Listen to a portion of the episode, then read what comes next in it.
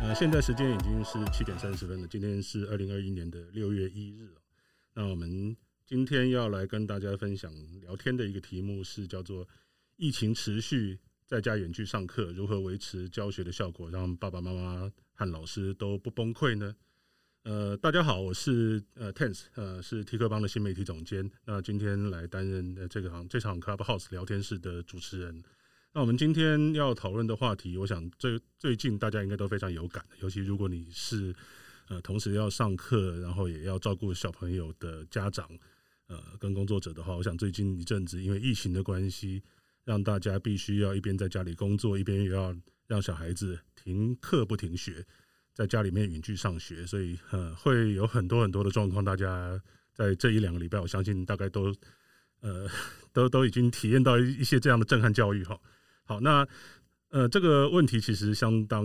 令人头大，但是我相信其实也是大家必须要去面对、必须要去解决的。所以，我们今天特别邀请到三位呃，在各个不同领域跟教育有关的领域里面都非常具有代表性的三位来宾。好，第一位想呃跟各位介绍的是呃叶秉成老师。呃，叶秉成老师他目前是台大电机系的老师哈，那借调到 Pagamo 跟 Borneo 呃担任执行长。那叶老师他的丰功伟业，我相信大家一定都非常熟悉哈，尤其是我们现在聊天室里面应该是有非常多叶老师的粉丝。那叶老师最著名的就是他创办了 Pagamo 这样的一个呃画游戏跟教学为合一的这样的一个呃很棒的一个平台，然后另外还创设了一座无界书哦。那在这两个东西，其实让叶老师几乎是获奖无数了。那所以我们今天非常高兴可以叶老师来呃。就他在远距教学上面的一个丰富的经验，跟我们大家来分享他对于目前我们现在遇到的状况的一些看法。来，我们欢迎叶老师，也请叶老师跟大家打声招呼。哎，各位这个听众朋友，大家好。嘿，好好的。那呃，我们第二位来宾邀请到的来宾是一位老师啊，他是吴方慧老师，目前是新北市国高中外师的负责人。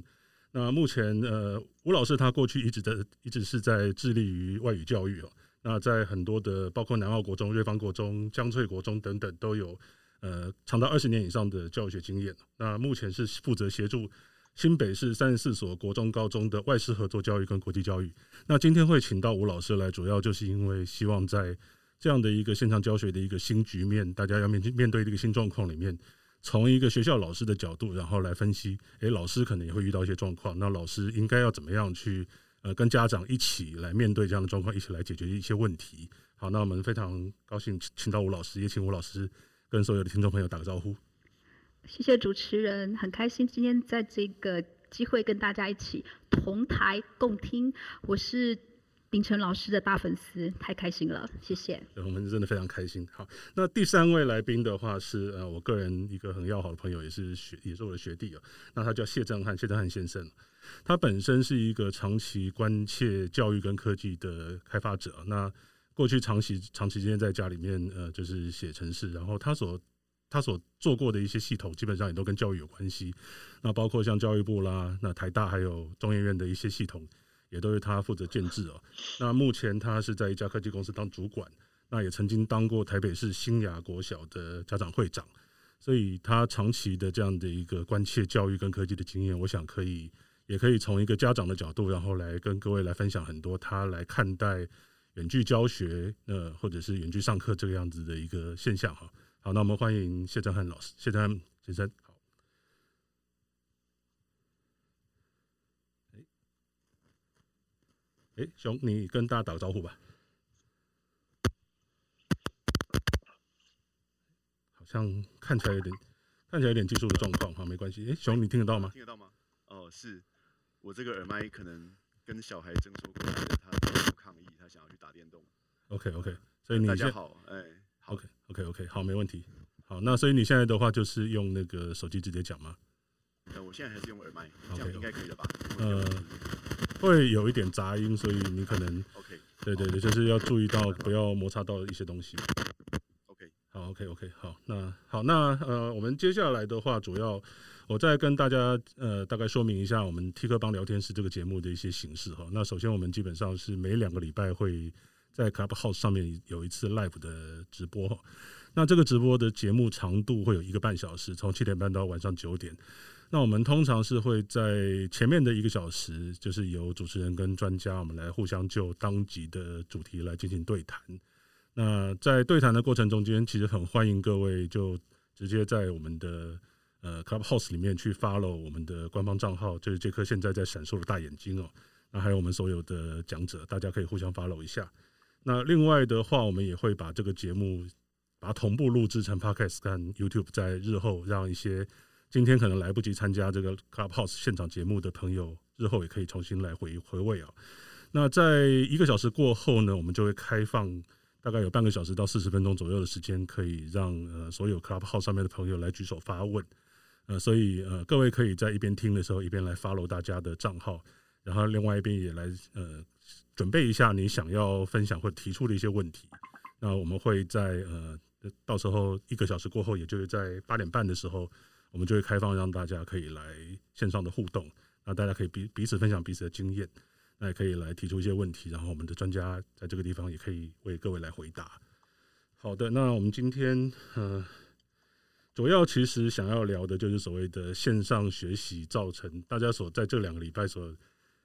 经验到的一些震撼教育哈。那呃，我自己整理了一下在媒体上面的一些报道，然后还有我自己遇到状况，因为我有一个。虽然是低年级的小朋友，其实他现在还没有真正所谓的线上学习，但是，呃，在家里面上课，老师也会准备很多素材给他。那确实也是，呃，是一个过去完全没有过的经验。那另外就是说，当然有很多其他的呃家长呢，他可能小朋友的年纪更大一点，三年级以上，一直到国高中，可能目前都是要必须要在家里面呃上课的这样的一个状况，是一个真正的线上教学。那呃，我在整理了一些媒体报道也好，或者是我自己的朋友分享的一些状况，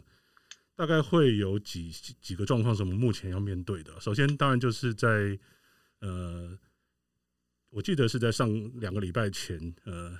就是指挥中心宣布说，跟教育部一起宣布说，全国所有的学校都是呃停课不停学，那大家就要在线上上。所以那个时候开始，其实。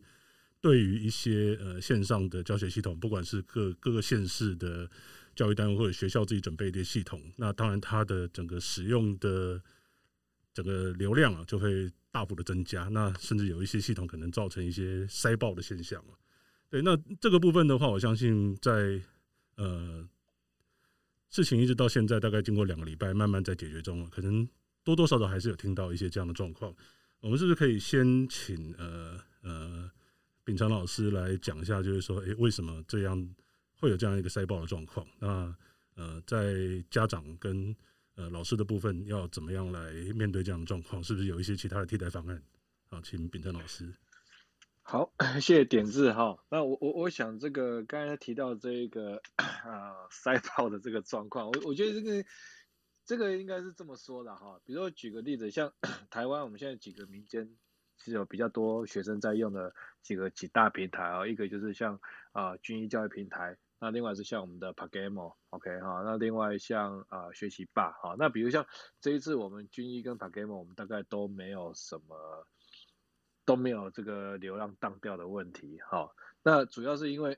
民间的平台很多现在都在用都用云的服务，比如说像啊军医是用 Google 的云。那像我们是用亚啊亚马逊哈这个 AWS 哈亚马逊的云，所以当这个呃人数增加的时候，但这个人数增加，我们还是工程师还是要在程式上在 database 要做 upgrade 哈，但是基本上只要你这个呃呃这个钱花下去好，你钱花下去，那你说你需要更大量的这个更多的这个呃云里面的更需要需要更多的 server 哈，那其实。当人数增加之后，它的 server 数量就一直增增长上去，哈，所以，但这段时间我们云的费用增加很多了，哈，但至少就是说人数上去，它你只要越花钱，然后你的程式写得够好，基本上它其实就是可以应付这个状况的。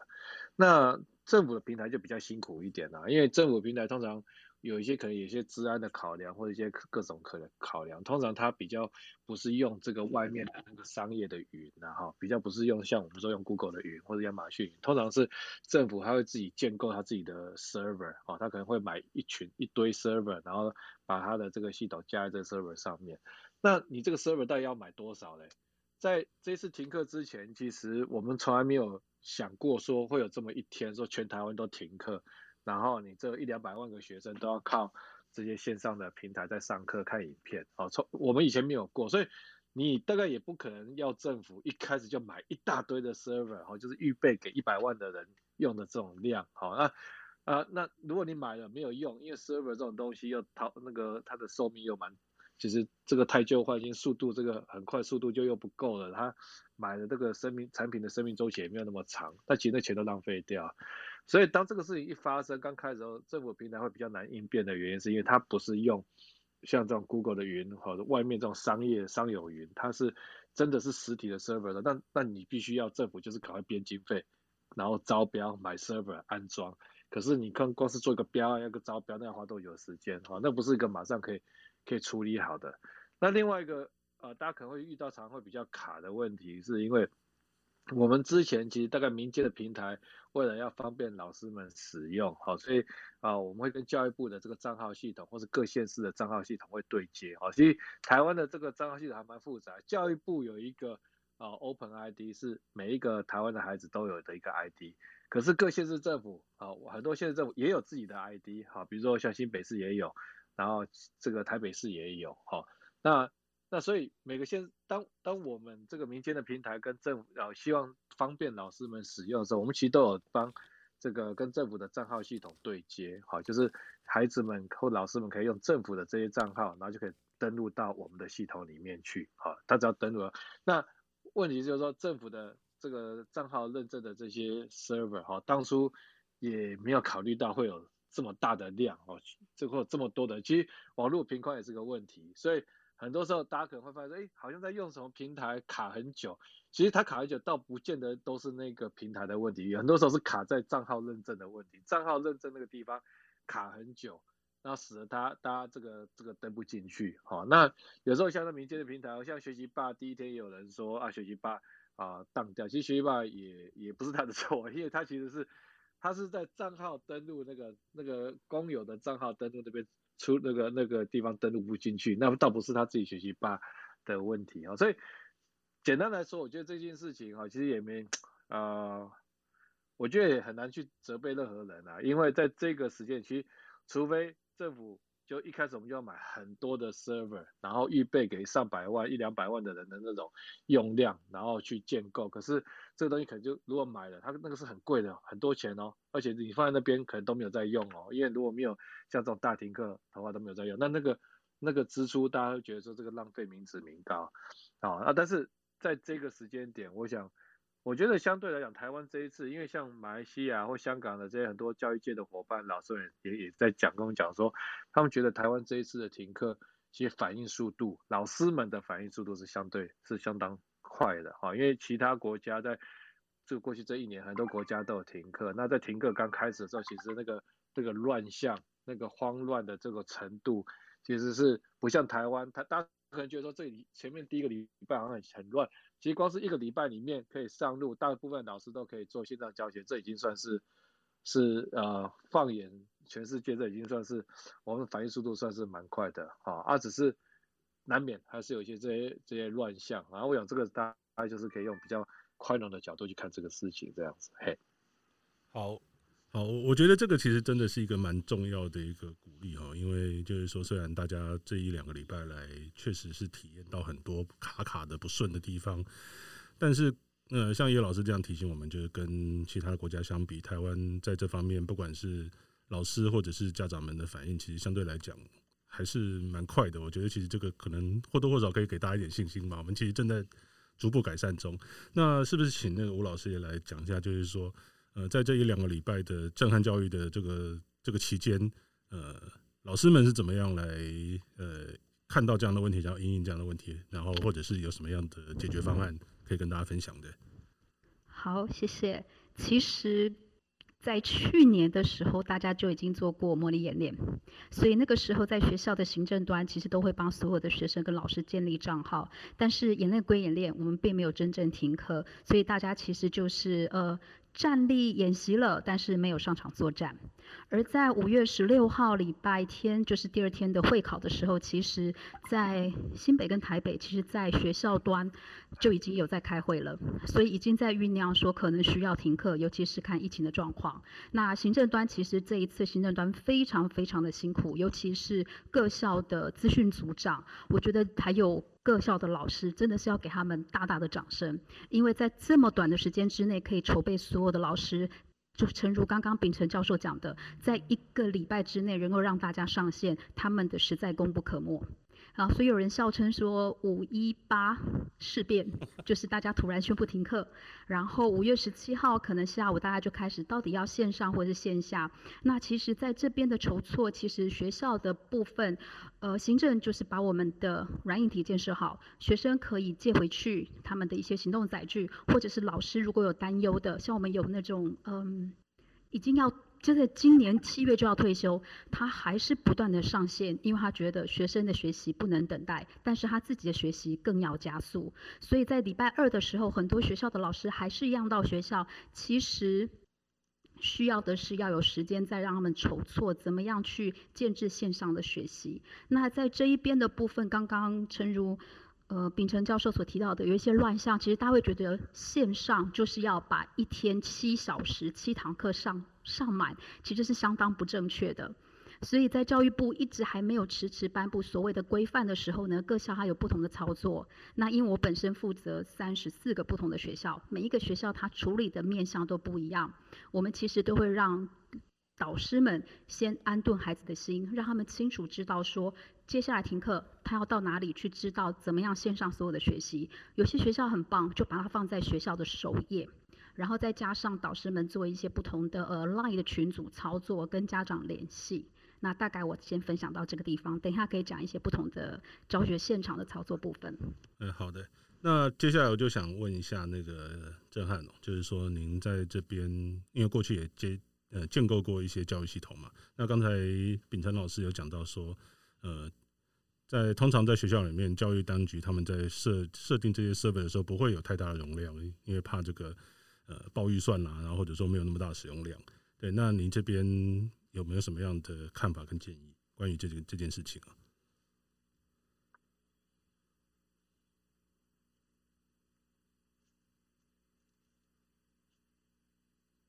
喂？喂，郑汉，你现在在线上吗？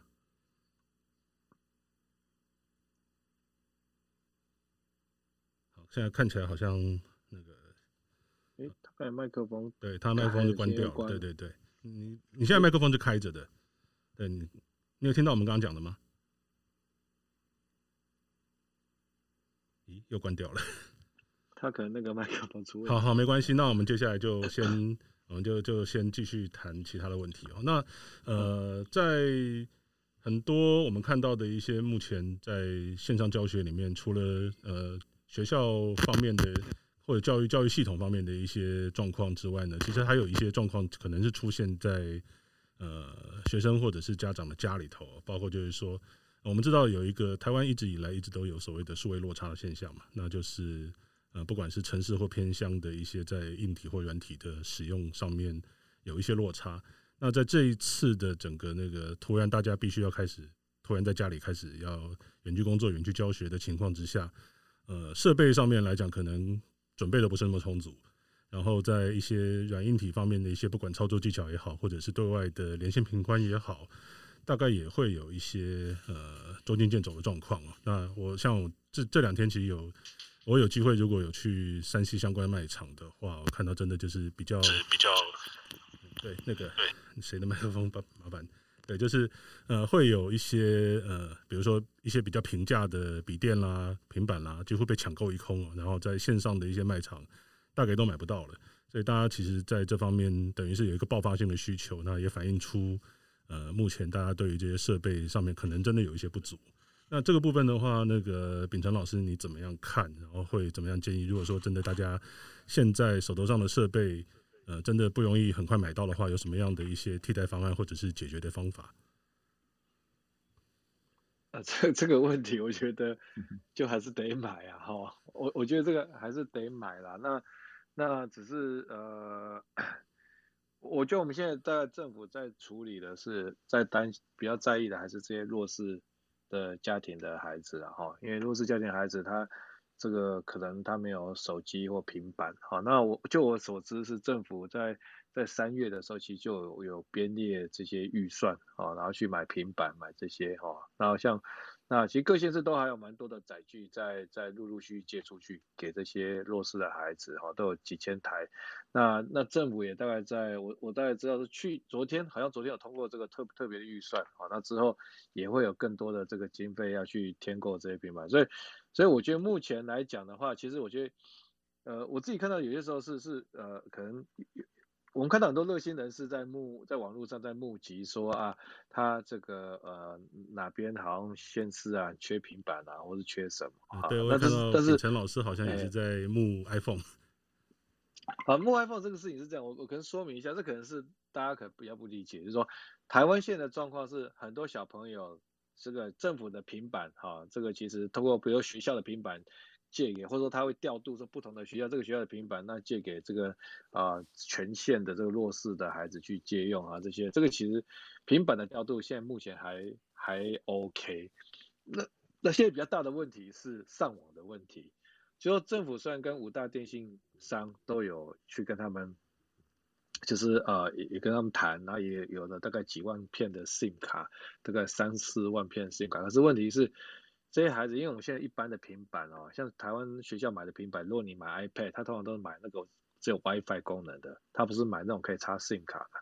所以你给那个孩子，他有平板，他有 SIM 卡，可是他回去上不了网，OK？所以中间卡在一个，就是说你你有那个 SIM 卡，你还是要他能够上网。那上网怎么上网？要么就是用。所谓的这种是 IP 四 G 的 IP 分享器，可是 IP 分享器这种东西在台湾其实大家都用手机当行动热点，很少人在用这种东西，所以台湾这方面的量其实货源其实就蛮少的。然后二方面就是说，呃呃，所以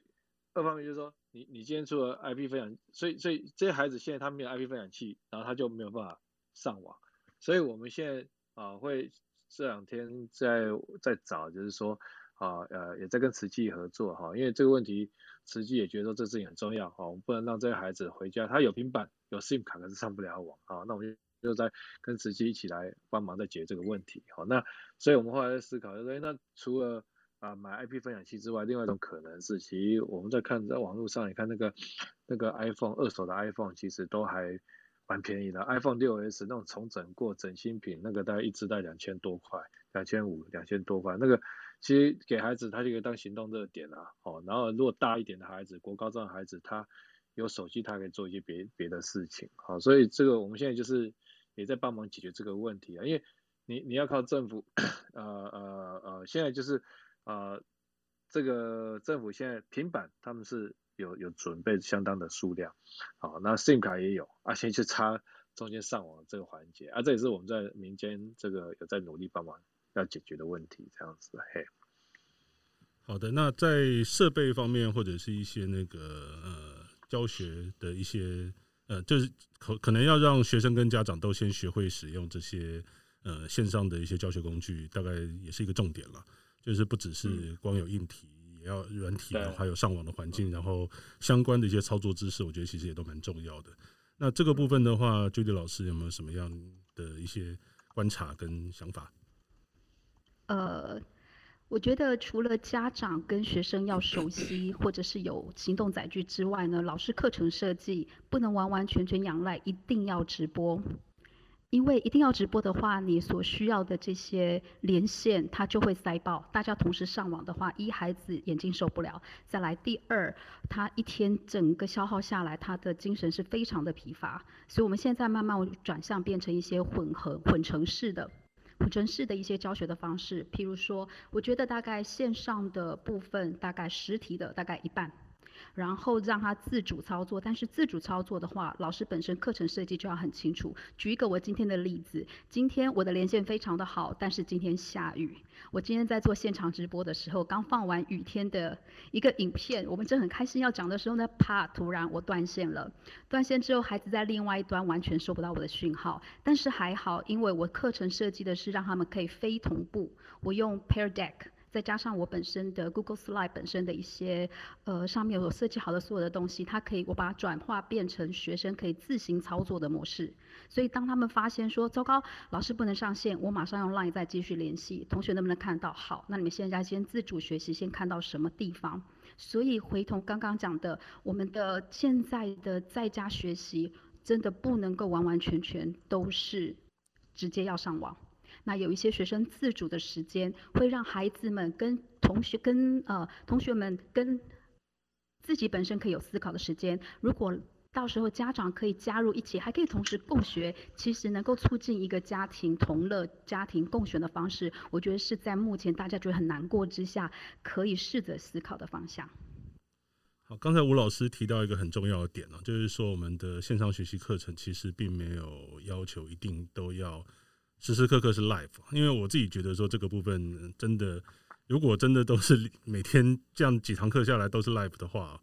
呃，真的跟在学校很不一样了。因为盯着电脑，然后坐在那个地方都不动，其实对不管是大人小孩大概都受不了。就是我们自己其实有时候远距工作，如果一天很多线上会议要开的时候，真的会觉得非常非常的疲惫。因为开远距会议的时候，比真正开实体会议的时候，其实还要累很多。我想这个这一两个礼拜大家应该都我。好，请说，请说。哎，那个我我来补充一下，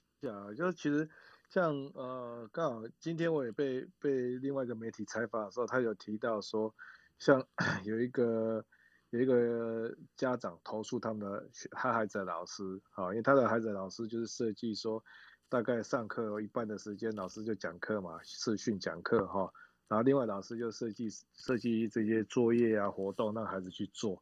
然后那个老那个家长就认为说，哎，那个老师没有每分钟整不是上课没有整天都在上课，他就去投诉那个老师，好说这个老师不负责任，哈。但是我觉得这个家长，其实我想就台湾社会必须，我觉得台湾社会对这个线上学习、线上教学的了解可能是呃不够不够清楚。我想也是跟大家分享一下，就是呃我最早我大概是台湾最早的一批就是做所谓的翻转教学，就是把上课的内容不是在教室上，而是变成影片，好让学生所谓的翻转教学哈，我也借这机会跟大家呃澄清一下，很多人以为翻转教学就是你教学做些改变、做些创新、胡搞瞎搞就叫翻转教学，其实不是。所谓的翻转教学就是说我们在教室上课的内容，把它拍成影片，让学生在家里看影片，然后呢作业就在教室里面做，在教室里面做题目讨论。那为什么这事情很重要？因为很多孩子。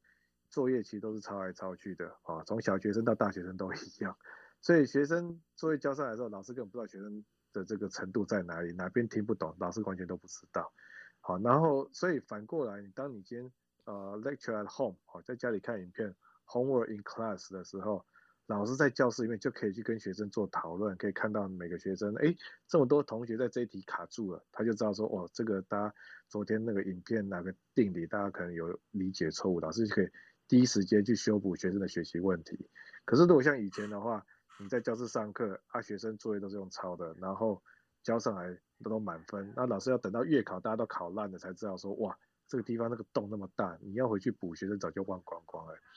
所以我们最早在录影片的时候，我在最早就是台湾最早一批在做这样的老师，我那时候录影片的时候印象很深刻。我在教室上课上上三个小时的内容，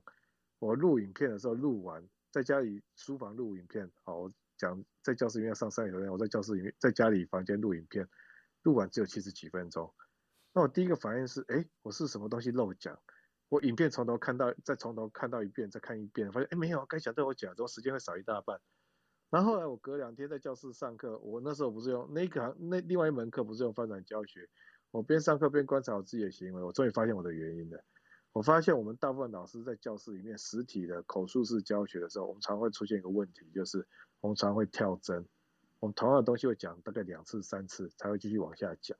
那因为当老师的你在实体上课，你就很怕说学生 那个看不懂的都听没，他如果分析没听到，后面的整堂课都听不懂。所以我们每一次讲一个东西，都确定学生一定都有听到，好，九成以上的学生都有听到，我们才会往下讲。那你要确定九成以上都有听到。你同样的东西就会跳针两次、三次，那可是你在影片就不一样了。影片你录影片的时候，学生如果看不懂，他自己会重播两次、三次啊。好，所以其实我们在拍影片的时候，通常你不会在影片里面跳针，你在影片里面就是一次讲一次就过去，所以这就为什么影片里面同样一个影片，它里面那个知识的含量，它其实是这个如果是在影片里面十分呃二十分钟的影片的它的知识含量，相当于一个教室里面可能是四五十分钟，甚至到六十分钟。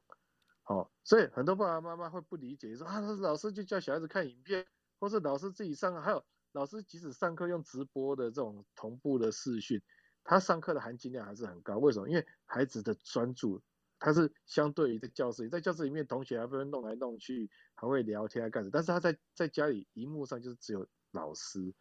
那他其实如果这是个专注的孩子，他光是那二十分钟，他其实是听到的东西比他在教室里面以前在教室里面听四十分钟、五十分钟听到的其实就差不多了。所以很多爸妈会。误以为以为说透过线上那个分量时间还是以时间在看待老师的教学，那是错的。同样的时间，如果透过线上，他传递的资讯量是原来在教室里面上课的两倍到三倍。那老师孩子，你给他那么多资讯，他也吸收不了，这是第一个。哦，这个台湾社会，我们很多家长要有了解这个事情。第二个很大的问题是，好啦，就算你那个老师真的很厉害，也很好，就是整天好这个七个小时八个小时都一直在讲课。可是线上教学现在最大的问题就是，老师在讲啊，学生的学习的状况到底怎么样？老师没有办法掌握啊。你今天在教室上课的时候，我在教室上课的时候，我只要看到那个学生眼睛，呃，就是眼睛茫然，眼神闪烁，我就知道他听不懂，我就可以马上再去修补。说哦，这个地方好像很多同学都听得不是很懂，那，老师重讲一遍。我在教室里面，我每讲一到一个时，一个一个一个段落，我就可以看到学生的反应，我可以去做修补，去去补那个洞。可是你在线上，老师在那边讲，他就一直讲，一直讲，他根本看不出来学生到底会或不会。所以你今天如果这个老师一整个早上一直讲，讲三个钟头下来，搞不好有一个学生从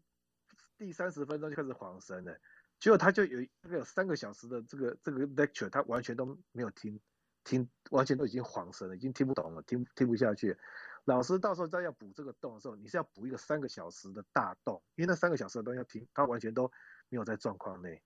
所以真正厉害的老师在线上的教学，他是教二十在十几二十分钟，他就设计一个活动来检核，说孩子到底有没有学会。比如说你可能是出一个学习单，或是叫小孩同学们小组讨论，然后共同再写学习单，写一个一个一个呃共同编辑，用 Google Document 去编辑以后，或者说他可能做一些类似小测验那种像游戏式的这种抢答的游戏。所以老师从这个数据，他就从这个活动就可以看出来说哪个孩子，大部分的孩子是有听懂。还是大部分孩子是没有听懂。那如果他没有听懂的话，他要补那个洞，那只不过是个二十分钟、三十分钟的 lecture，他们没有听懂。老师要补那个洞，相对来讲就比较容易。可是如果你叫老师一整天一直讲下来，搞不好那个小孩子从第一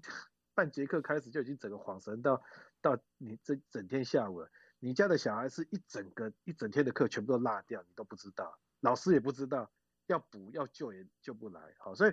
我要跟各位爸爸妈妈，如果线上有很多爸爸妈妈，我会跟各位分享说，在线上教学现在最重要的是，老师要少量多餐。我教一段资讯，一一段知识，我就要设计一个活动，赶快来检核，我来观察我们的学生到底有多少吸收进去的。好，让而且让他有事情忙，他才不会恍神。然后啊，那活动完后，我再教一段新的资讯、新的知识，然后再赶快再有一个活动来检核，这才是最进步的教学法。而且你要设计那些活动，让孩子能够投入，不会分心，那个才是难的。所以我看到那个，你像如果一个老师对我来讲，我就开着麦克风对着镜头，我就拿着课本一直教，这是对我来说最简单的。但是我要设计那个活动，让孩子能够投入，而且要从活动的结果能够快速的观察出我班上有多少学生是学得很好的，有多少学生学得不大 OK，我要怎么去补那个洞，这才是难的。所以我看到那个家长说，哦。那个老师没有整天都上课，就是不认真、不负责，我真的是傻眼。那个这个其实是对线上教学、对数位教学啊、呃、的的认知是很不 OK 的，家长才会有这样子的误解。其实他那个老师，我觉得是很好的老师。好，这个这个才是线上教学该做的事情。嘿，我跟大家补充一下，这样子，嘿。啊，对，我觉得叶老师现在这段补充真的有提到很多重点了。一个重点就是说，呃，在教学的过程中间，老师要怎么样去运用这样一个新的工具跟新的使用情境，然后尽可能的在没有办法面对面的情况之下，能够确认学生的学习的状况，然后让学生可以一直的跟得上来。那我觉得这个其实是一个很重要的重点的，因为我自己在看我的小孩在上这些课程的时候，其实坦白讲，呃，虽然老师也会出作业，然后叫我们把那个他们写的字啊、算的这些数学题目拍上去，用赖群组给老师批改，对，但是在上课的过程中间，其实可能到底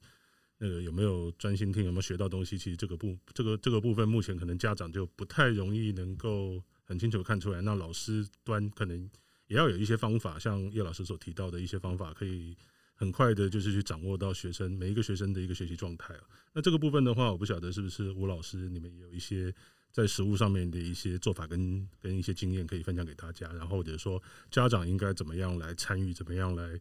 呃很正确的去了解自己的小孩的一个学习的状况，是不是真的有有有效果？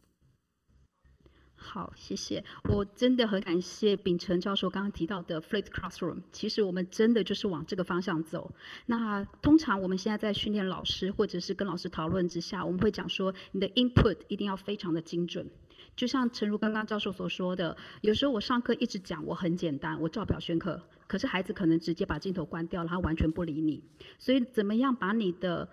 含金量变得很高，而且上你的讲的东西是非常的精准的 input，而且加上听觉跟视觉一定要非常的能够吸睛。再来第二个部分，怎么样让孩子要在你的 process 之内，能够提供让他讨论，或者是老师提点问。因为我们在线上看不到孩子，可能看得到脸，可是通常他们不看镜头，所以怎么样去提醒他们说，哎，什么时候露个镜头，制造一些机会，譬如说，呃，我今天让他们知道说啊，今天天天气如何，你感觉如何？那你摸一个疗愈小物，大家一分钟去找一下，让你自己最开心的疗愈小物，等一下同时开镜头，大家介绍。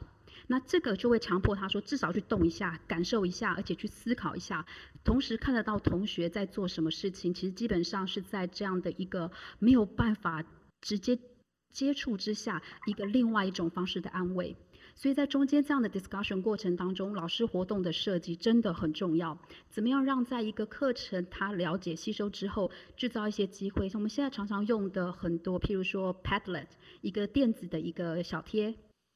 让孩子能够根据老师所讲的东西，能够马上可以提供不同的想法。那不会写的孩子看到别人写的东西，他马上也可以跟着有不同的学习。所以，怎么样做 discussion 跟 cooperation 之下是很重要的。像 Padlet 或者是 Jamboard，大家最近常常用的 Google 的 Jamboard，用一个非常彩色的方式，大家就可以一起讨论、一起共学、一起共享。虽然慢一点的孩子，他可能不能当下马上去提出他的想法，可是看到同学。不同的学习，它本身其实也是吸收。最后一个 output，从 input process discussion 到最后一个 output，怎么样让孩子们有一些程度比较好的，他可以在后面做一些不同的 project。但是我们也不希望再给孩子太多呃额外的功课，因为他们可能一堂课结束完之后，我这堂英文课，下一堂数学课，再下一堂可能不同的体育课。然后呢，我曾经遇到一个体育老师，他上体育课，因为现在不能够上，所以他就放影片。其实我们真的会希望说，如果不能上，老师镜头打开，甚至你放呃 YouTube 上面很多一些瑜伽啦，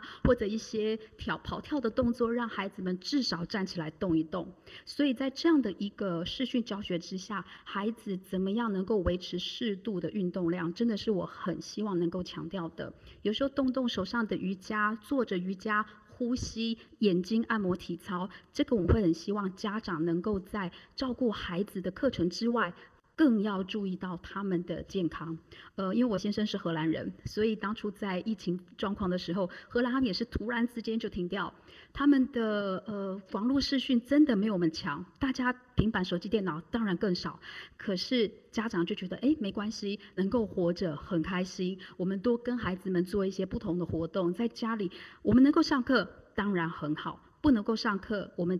能够把握一些全家在一起的时间，动跑跳。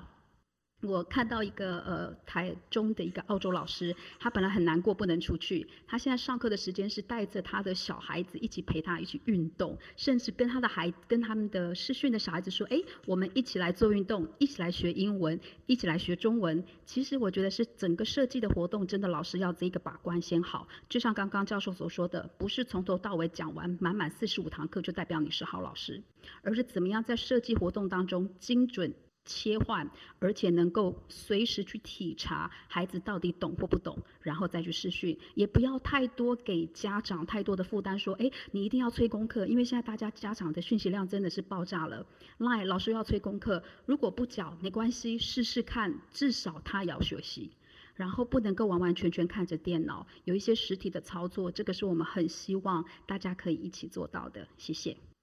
好，我我有一个问题想要请教，就是吴老师刚您提到的所谓的实体的操作，大概具体来讲是什么样子的东西？呃，然后体育方面的部分，我觉得也可以再稍微谈一下，因为像我们自己在家里面的，就是自自己解决的方案，就是让小朋友去玩一些体感的一些游戏，比如说，呃，我们家有 Switch 嘛，Switch 的那个健身环，就让他买了一个比较小组的，让他去玩。然后另外也去买了那个一个叫做“武力全开二零二一”，就是让他可以在家里面至少动一动。对，那这一类的实体操作或者是体育课的部分的话，呃，是不是也可以请吴老师或者是呃另外两位来宾也可以再提供一些你们的建议？好，我稍微小小先建议一下，就是因为如果是小朋友的话，譬如说在家里跳跳绳，或做一些伸展拉筋，让他先远离荧幕。因为我们可能一些实体的操作，一些运动的部分的话，可能就是小球滚动，让他训练四肢一个肌肉运作的能力，然后让他持续性，或者是一些操作，可能桌游啦、手动啊，做一些科学小实验，甚至陪着妈妈一起做菜，甚至来种一些小花小草、豆芽菜，这样的实体操作，真的不能够一直都待在荧幕面前。当然，刚刚那个呃，主持人我觉得很棒，这样子武力全开呀、啊，做一些不同的，就是用一个科技的方式辅助。那我曾经看到一个小影片，我觉得很可爱，他在地上就画了像我们以前的跳格子，或者是那个呃一二三四五六，然后音乐放下去之后。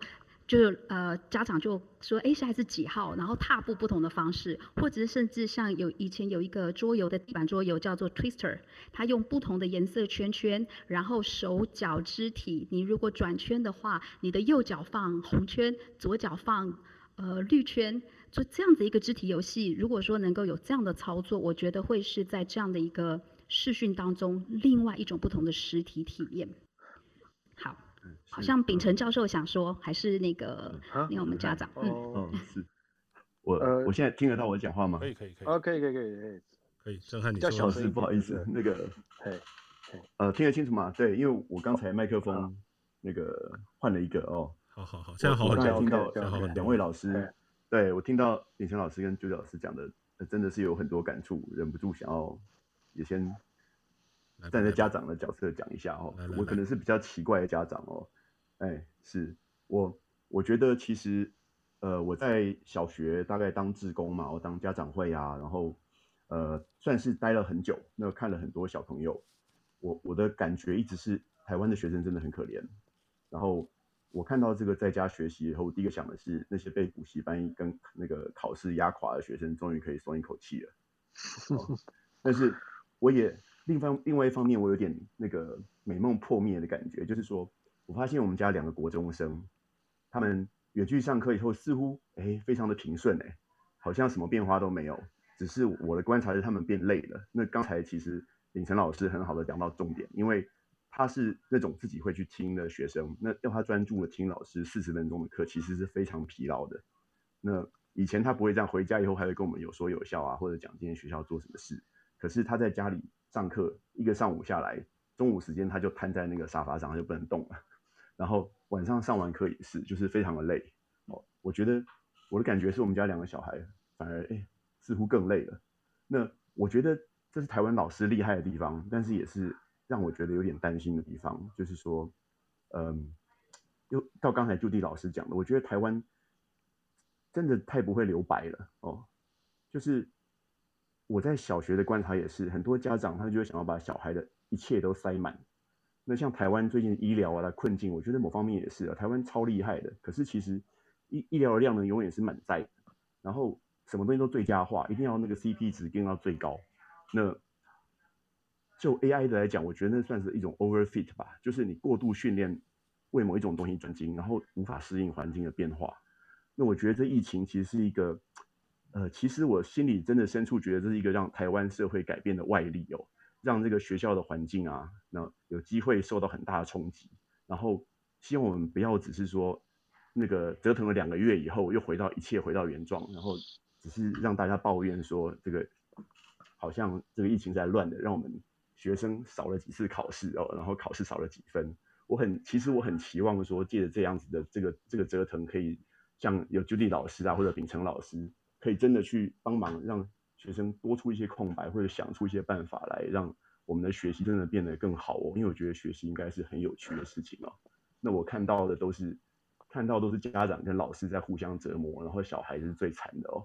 那这是我小小的感想，嘿。对，这还蛮沉重的一个感觉，我自己也有类似的感觉。那不晓得 Judy 老师跟秉承老师怎么样看那个震撼他的一个想法？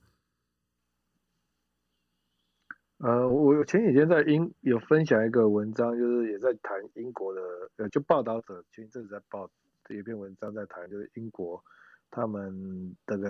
在家上课呢，一年来的那种那种状况哈，那也一一开始其实跟我们台湾现在在走的也也是蛮像的，就是说一开始大家就觉得说哦都是线上教课，那教教教教到后来学生都很累，好啊学生也有疲乏了，然后开始老师可以开始要思考说。怎么样让孩子在这件事情上可以更有动机？OK，好，那那个其实已经不是，就是那个才是真正最重要的关键。就是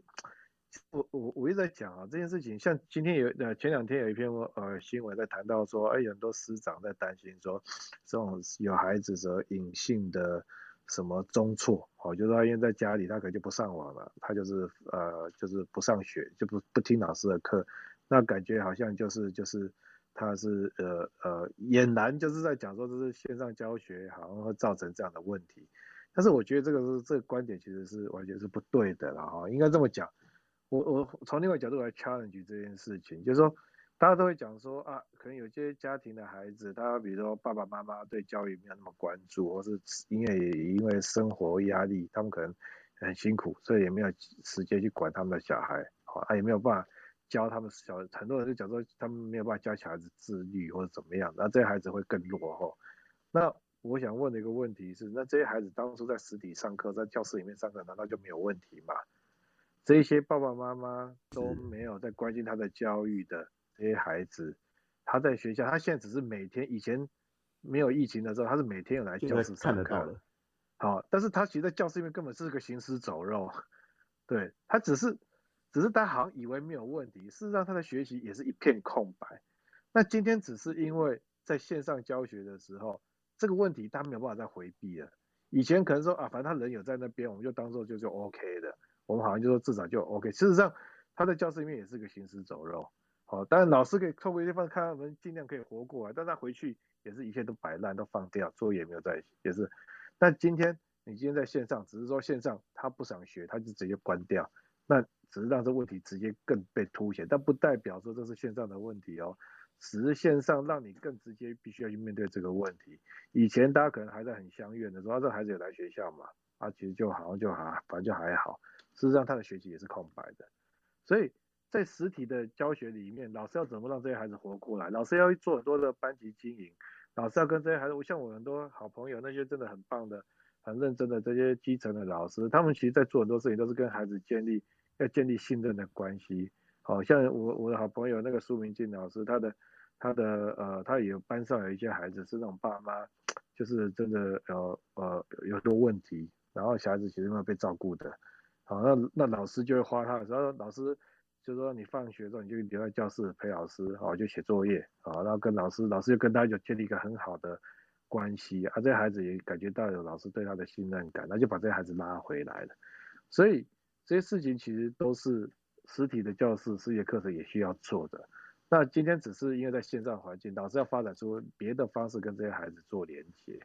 那像我刚才讲那个苏明俊老师，他我昨天刚好看到他写的文章，我觉得他就说，哎，线上教学已经两个礼拜，可是他发现他好像反而比以前实体教课上课他更喜欢线上教学。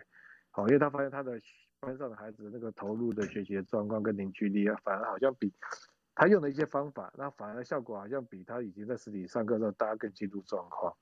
所以我要讲的是说，其实好的老师他永远都会找方法，不管是在实体的教室或是在线上，他会都会找方法把他的孩子拉住，不要让他脱队。OK，好啊，绝对这些孩子会脱队，绝对的问题不是只是线上所造成的。他就算脱队，以前在教室里面，你也是只得到他的人，他有来教室，可是你也没有得到他的心。那那真的有在学吗？也也没有。他只是我我我想就是说，回到刚才呃点子在提这件事情，我我只是想要补充一下说，这些很多的教学问题，这个线上教学某种程度你可以看成是一个照妖镜。你在实体教室里面的一些问题跟课，本来教学，就哪些孩子没学好，哪些孩子没在进入中啊，那只是在实体线上教学的时候，他。更直接让你赤裸裸的被看到，好，但但这不代表以前就没有教学这些问题，这些问题其实以前也都某种程度还是存在的，只是大家没有去解决而已。对。好，那 Judy 老师有没有什么想说的？这个关于这个，我觉得这个照妖镜下的非常的好。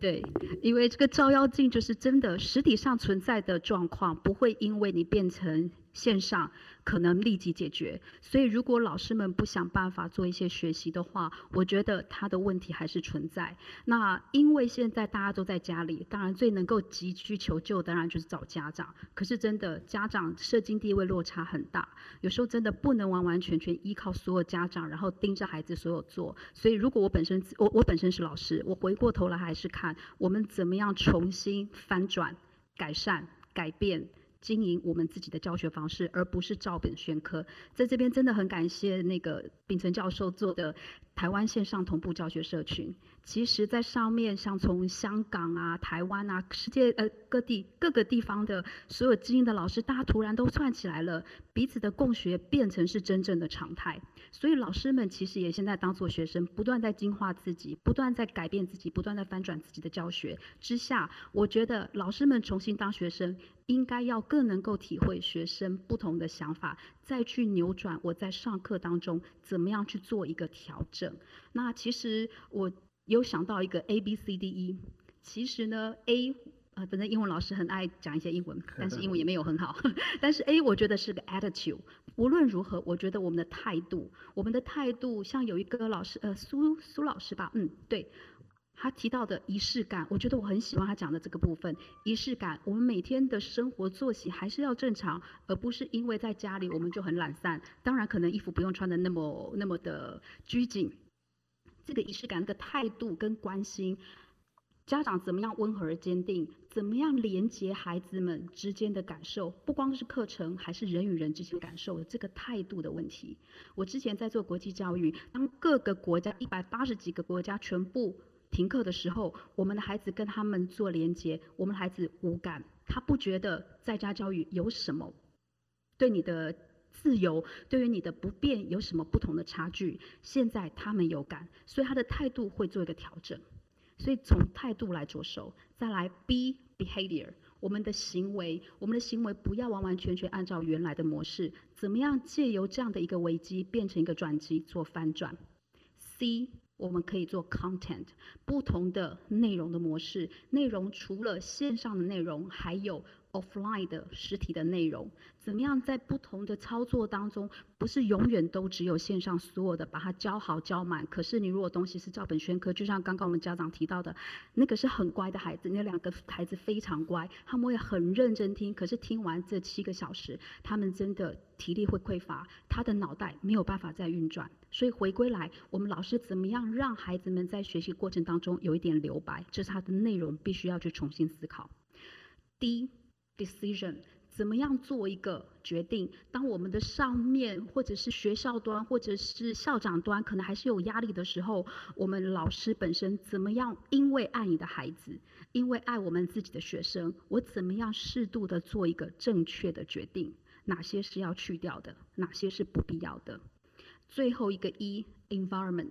整个大环境，我很我觉得家长们在现在有时间，真的可以跟孩子们在一起，可以谈论现在其他世界地方发生什么状况，甚至带他们去想，那我们还可以怎么帮助现在？我们现在在家里很安静，我们只是上课。现在在外面必须要去我们打拼的医护人员、执法人员，我们怎么样可以来帮他们做一些不同的强化？关注人文环境，关注自然环境，做一个 action。嗯好的，我觉得这个 A B C D E 的整理真的非常有价值哈。然后另外一个想要在我们接下来还有几分钟的时间，就是我们希望能够在八点半的时候来开放所有的 Clubhouse 里面的朋友，喂，希望可以开放在八点半的时候开放所有 Clubhouse 里头的朋友哈，一起来问问题。所以我想现在离八点半大概还有五分钟左右的时间哦，我想大家可以开始来思考一下，就是说等一下你会想要问什么样的问题，或者你有什么样的一些呃心得想要跟大家分享，不管你是老师还是你是家长。好，那我最后一个想要请教的问题就是说，那家长应该要怎么样来面对这样的一个新的环境？因为毕竟，尤其是在呃很多家长必须也是跟小朋友一起远距工作，然后又要远距上课的情况之下，可能还是会有一些不管在空间、时间的一些呃 overlapping 的一些问题哈。那这个其实在我很多的。朋友在 Facebook 上面来讲，我已经看他们崩溃两个礼拜了。对，那就每天都都看到，甚至还有人会自嘲说，我们是要打国家疫苗，不要打国家幼苗。对，有有这样的一个那个类似笑话或自嘲的一个这样的一个说法，大家都都还蛮蛮认同的哈。那呃，这个部分的话，是不是也可以请两位老师来分享一下？就是说，呃，家长应该要怎么样在这样的一个状状况里面去学习一个新的呃。教学方式，我们刚才虽然有谈到一点，可是可能也可以再稍微再引申一下。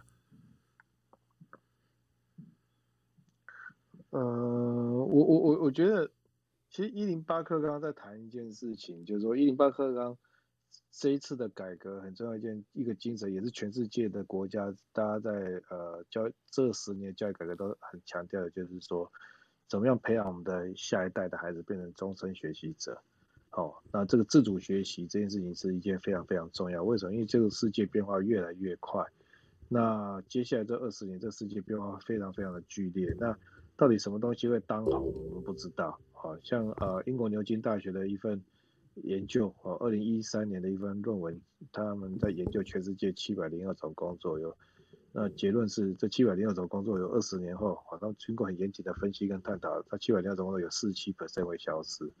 所以，全世界的国家在做这一波教育改革，这十年都是要准备自己的国家的下一代能够面对一个充满剧烈变化的时代，产业剧烈变化，技术剧烈变化。那到底什么东西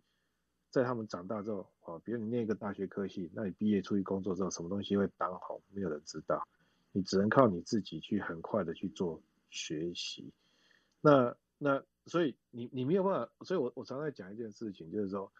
对。我们台湾的下一代的孩子，我认为有一个很重要的能力，但是过去台湾很，有就是我常常讲，就是说 unstructured learning，就是没有结构的学习。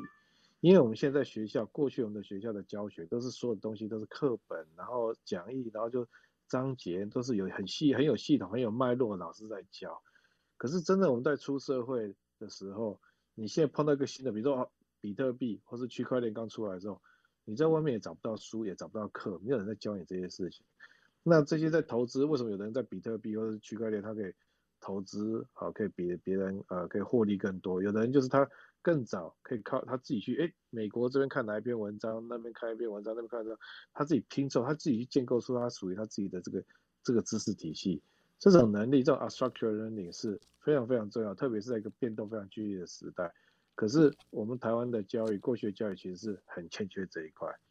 那我觉得这一次非同步的，呃，这次的这个线上教学，我觉得这也是一个契机。就是一方面，老师自己现在就在做非 unstructured learning，就像刚才啊老吴老师讲，就是说，你看现在大家从来没有。学过怎么做线上教学，那大家要去网络，要去社群，到处去看文章。哇，人家那个 Google Meet 这个人说是这样子用，他那个人说装的那个东西又可以有什么效果呢？老师就是在用 unstructured learning 的方式，在建构出自己线上教学这些这件事情的 know how 去把它建立起来。那同样的孩子，你会开始，我觉得现在可能还没有，因为现在大部分还有不少老师，他就是只是单纯的把他原来在教室讲课这件事情搬到网络上来讲。但是慢慢的，就像英国的 case，慢慢的就是大家会越来越多老师开始思考说，我好像不是要把课讲好讲满，我是要把课讲到比如说一半的时间，另外一半时间我要去设计一些活动，设计一些事情，让孩子自己去找资料，自己去干手去忙。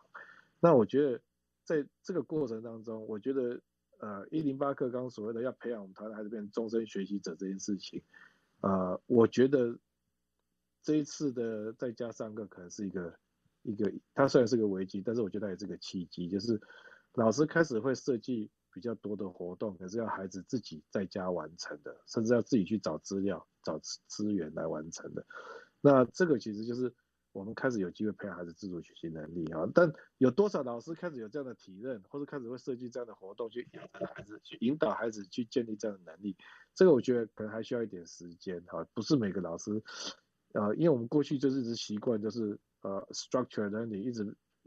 把东西很有效率、很有系统的塞给孩子。我们其实过去比较少去设计这种教学，让去诱导孩子去自己去做自主学习，自己找资料，去建构知识体系。但是我会认为，现在会越来越多老师，慢慢的会有越多老师来做这件事情。因为我就是得想一些活动啊，然后要把孩子能力建立起来。那这就是他终于有这样的自由度跟空间。以前你在学校里面要做这样的事情，你没有，光是学校的。课程的进度都教不完了，我哪有什么时间去搞什么活动，去让你去养成自主学习的能力？但现在没有，现在就是整个客观环境就是这个样子，孩子就在家里，他就是得做这个事情啊！你不可能老师从头到讲到尾，那老师就是得设计一些自学呃相关的一些自自主学习的一些任务活动给孩子去进行。所以我自己对这个事情是蛮期待的，就是虽然震撼的会觉得说，嗯，好像有一点，但是我觉得是这样子，我觉得。大家可能呃改革哈，任何事情的改变，我觉得大家要我们要要实际的哈，因为不能有不切实际的幻想或理，就说像王安石变法就是不成功嘛，因为他就想很多事情就是要呃，如果你就觉得说马上就要成功，马上一切事情要改好，那是不可能的，很多事情是需要时间。我觉得我们在做任何改革，我们都要体验到时间啊，要造成文化的改变，这些都是需要时间的。那我自己至少我觉得是乐观的，因为我觉得这一次我很感动，就像刚刚前面有提到，像我们在社群里面听到说，哎，有那个小学里面负责教母语的这种老师，像教台语啊，或者教客语这些老师，有的是比较现，因为这些老师有的都是年纪比较大的。那我在社群里面看到老师们在讲说，哇，他们那个学校教母语的这些老师哦，虽然年纪很大，也从来没有用过这种数位的，但是也很认真的在学怎么用 Google Meet，怎么去跟孩子上课，啊，也是这样子课就上起来。所以我觉得，呃，这次最最，我常常在讲哈，就是，呃，教育哈，有一句话最重要，就是虽然大家听起来都好是老生常谈，但是这很重要。教育就是爱与榜样。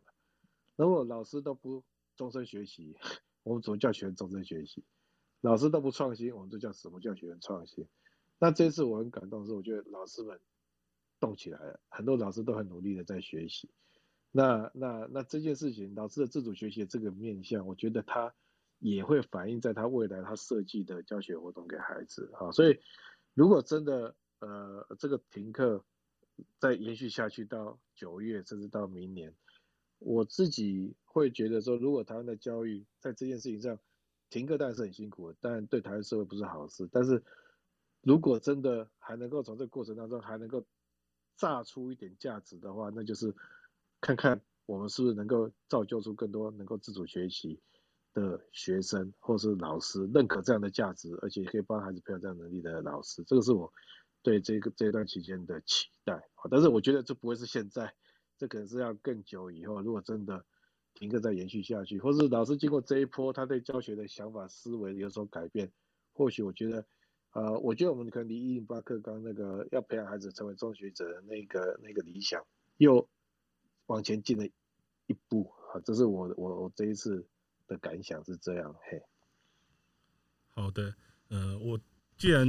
叶老师提到那个一零八课纲这件事情哦，我自己其实对这个问题也相当有感觉哦。那因为一零八课纲这件事情，其实在蛮多的家长一直以来都有很多疑虑，就是到底所谓的素养是什么？那素养能不能考得出来？要怎么补习等等的？我们其实还是，呃，包括我在内，其实我们有很多的家长可能还是。比较习惯于自己从小被培养、被教育的那一套体系，然后我们就觉得教育好像就应该是这个样子。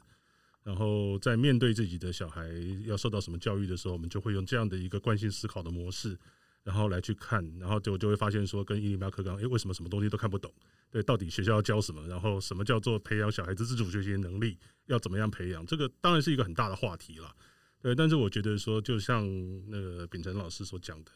呃。透过这一次的大规模的这样的停课，然后家长跟小孩子必须要真实的去面对各种各样的学习上面的新的方法或新的一些技巧。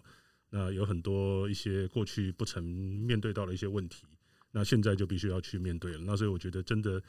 就像呃秉成教授所讲的，如果说真的在这一次的停课里面，我们整个台湾社会可以学到什么样的新东西，我觉得其实就是。呃，在环境的大改变之下，我们必须要去想出一套新的学习方式，一个新的生存方式。那我觉得这个其实是我们接下来可以大家一起来讨论的。那接下来的时间，我们就开放给所有 Clubhouse 里面的呃听众哈，大家可以这个时候可以来举手问问题了。那不管是你对于我们呃自己在呃经验这一类的呃。线上学习，不管是你是作为家长还是作为老师，你有什么样的困难，你遇到什么样的状况，然后或者说你有什么样的经心得跟经验可以跟大家分享，我们都很欢迎大家这个时候来举手。我们就是基本上现在就是开放给开放这个时间给所有的朋友。刚才在其实，在然后大家也可以利用这个时间哈来追踪一下我们现在在讲台上的几位，包括 tk 帮的官方账号，然后还有我们几位讲者，也都很欢迎大家在这个时候。来追踪一下，然后也可以提出问题来。好，那我们在等待呃朋友们提出问题的的这个时间哈，那我们呃问一下震撼，就是说呃一零八课纲，我相信你一定有很多的想法。那呃跟这一次的刚刚秉成老师所提到的，就是呃在呃这次的线上教学的这样的一个呃大转变里面，你觉得是不是真的可以这么乐观的去？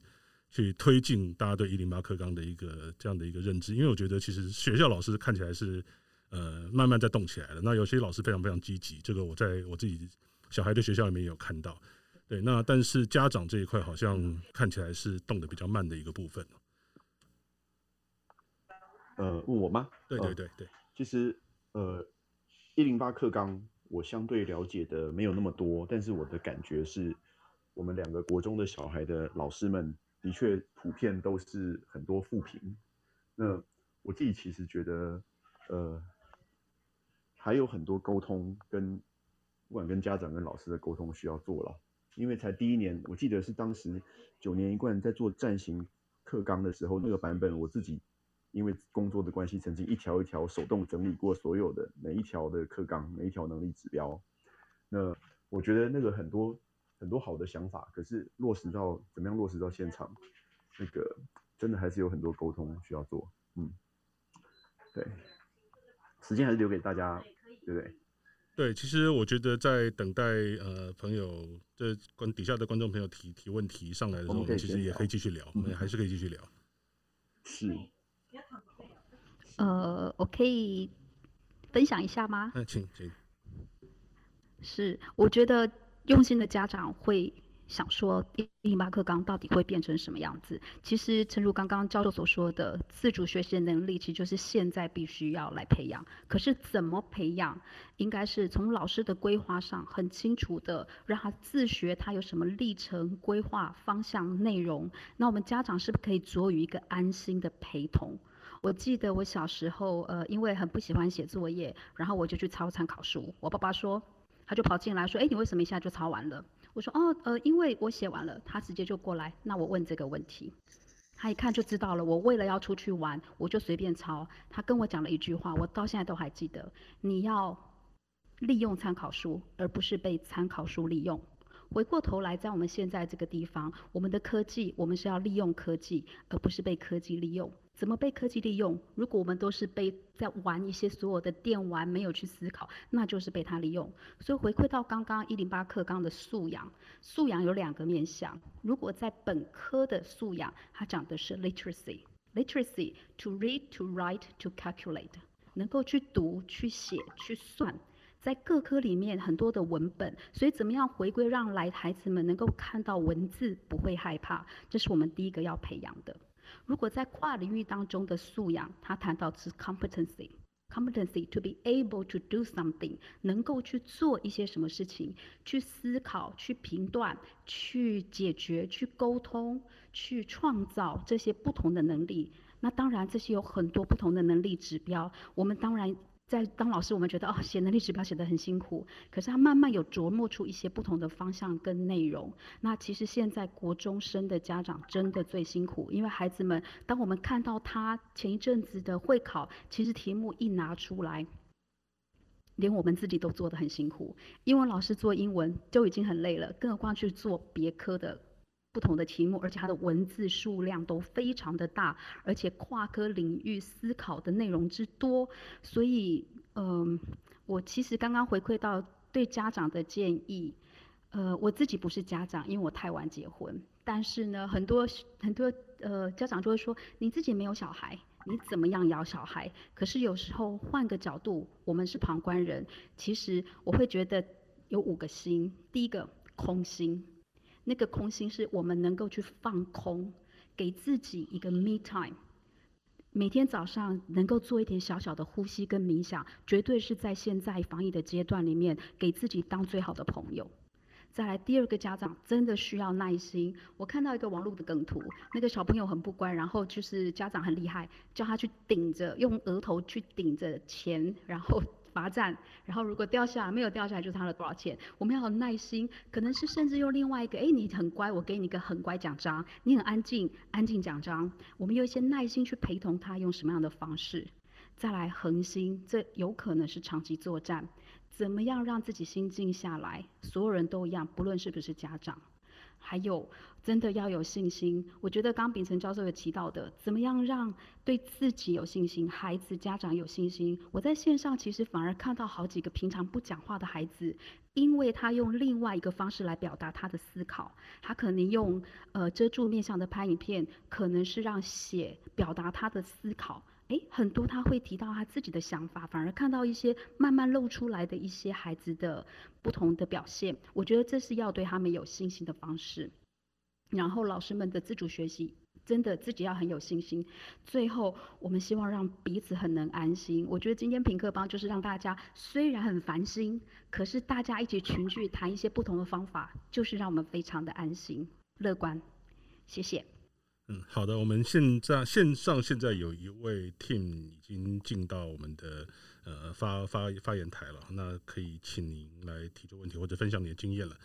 那其他的朋友也很欢迎继续来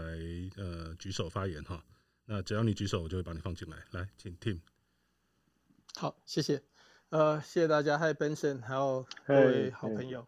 嘿嘿。那个呃，我是一个自学家长，所以我其实远距在家上，我在家上课已经已经十十八年了，所以呃，对我来讲并不陌生。那当然，我是以就是老师跟家长的身份以外，呃呃，我也想要分享一下我看我看到这段时间的一些情形。首先，我要先呃肯定呃也感谢像 Benson 还有其他的。老师们在这段时间里面，其实发挥了非常大的一个 leadership，然后让我们看到说，其实台湾的老师是非常有能量的，而且也非常有能力的。只是过去基于各种呃限制，不管是人为的，或者是他自己给自己的限制，呃，没有展现，没有机会展现出来。所以我觉得这是疫情当下某种程度的一种就是。祝福吧，就是，呃，因为有这样的机会，让我看到非常多老师展现出非常非常多的能力，而且我非常同意刚 Benson 讲的，老师们之间透过就是呃 unstructured learning，呃，也的确让我看到说，呃，老师们其实不是我们想象那样子，他们其实还是有很多潜能。然后另外一个，我也看到学生的呃的的动力。就是我们过去其实太不相信学生，太希望我们必须要帮他们安排好太多的时间跟规呃学习方式。那可我看到这次其实有非常多的学生呃展现出他们的呃积极动力，因为突然他变成需要自己去规划自己的时间，自己去安排自己要学什么东西。那呃他们让我很惊艳，然后我觉得很有趣的是。还有一些学生成立了一个脸书群组，那这个群组我就不在这边讲，不然大家就知道那群组是哪一个。然后就是想要恶搞呃呃网课，因为他们就想让他们在学校里面调皮捣蛋的，在课堂上调皮捣蛋的东西也拉到线上去了，所以实际上他很多东西可以在线上做。那呃，他也发挥他们的很多创造力跟想象力。然后我觉得最让我惊艳的是毕业典礼，也就是说，当部分大人在处心积虑的想要。呃，甚至于违反规定在办实体的毕业典礼的时候，我看到是学生在毕业典礼上面，在线上毕业典礼展现的创造力跟他们的呃的动力，那这让我非常感动的。那最后我想呼吁家长，就是说这段时间，因为大有一部分家长会在呃在家上班，那有一些没有。呃，可是就是我想希望大家给孩子们多一点时间，给老师多一点时间，对，然后让他们可以去摸索出一个方式来，然后同时家长也要摸索出一个跟孩子跟小孩呃参与，就是说跟老师跟小孩参与线上课程的的家长应该用什么样的方式来来做这件事情，所以我在。呃，这礼拜五的，呃，这所以这礼拜六六月六号的晚上八点半，我也会开一个房，然后来讨论说我们家长在这个网课的时候可以做些什么事情。那非常谢谢皮克邦呃办今天这样活动，非常有意思，谢谢。嗯，好，谢谢啊。那个不过我还是要更正一下，我们是 T 客邦，不是皮克邦。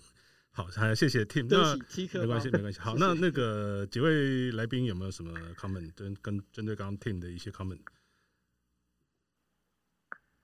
我很认同认同那个宜光讲的，嘿，陈陈宜光那个介绍一下，那个是我们台湾就好，大家就会这个这种自学圈其实帮助我们大家很多的，就是大家我们很多人都称他叫自学教父的陈宜光啊，陈爸，哎，所以我想他他提供的这个讲这个 insight，我觉得是是我是非常认同的，嘿。好，所以您是说六月六号晚上的时候会也在 Clubhouse 开一个节目嘛，对不对？对对，八点半，然后从家长的角度来看这件事。好，我们赶快把那个 team follow 起来哈，就是所有的朋友，如果您关心这个话题，想要继续了解一下远距教学的相关的一些课题的话，我们赶快就六月六号晚上八点半八点的时间就留下来。好，那我们线上另外还有两位刚才举手发言的，那我们请光宏。我刚看了一下您的 profile，您好像是在台中当国中还是高中老师吗？是，我是高中老师。好的，好的，来，请您。好的，请您，请您。呃，感谢大家让我有机会，我是来发问的，因为我有一些问题，呃，自己想不清楚，想就教于大家。呃，这个第一个问题是，这个疫情，呃，我自己评估，我不知道还会持续多久，但是以国外的经验来看，它会持续蛮长一段时间，所以学生在家自学是需要一段时间的。那我们在高中教学现场没有这样的经验，就是让学生在电脑那一端互助合作。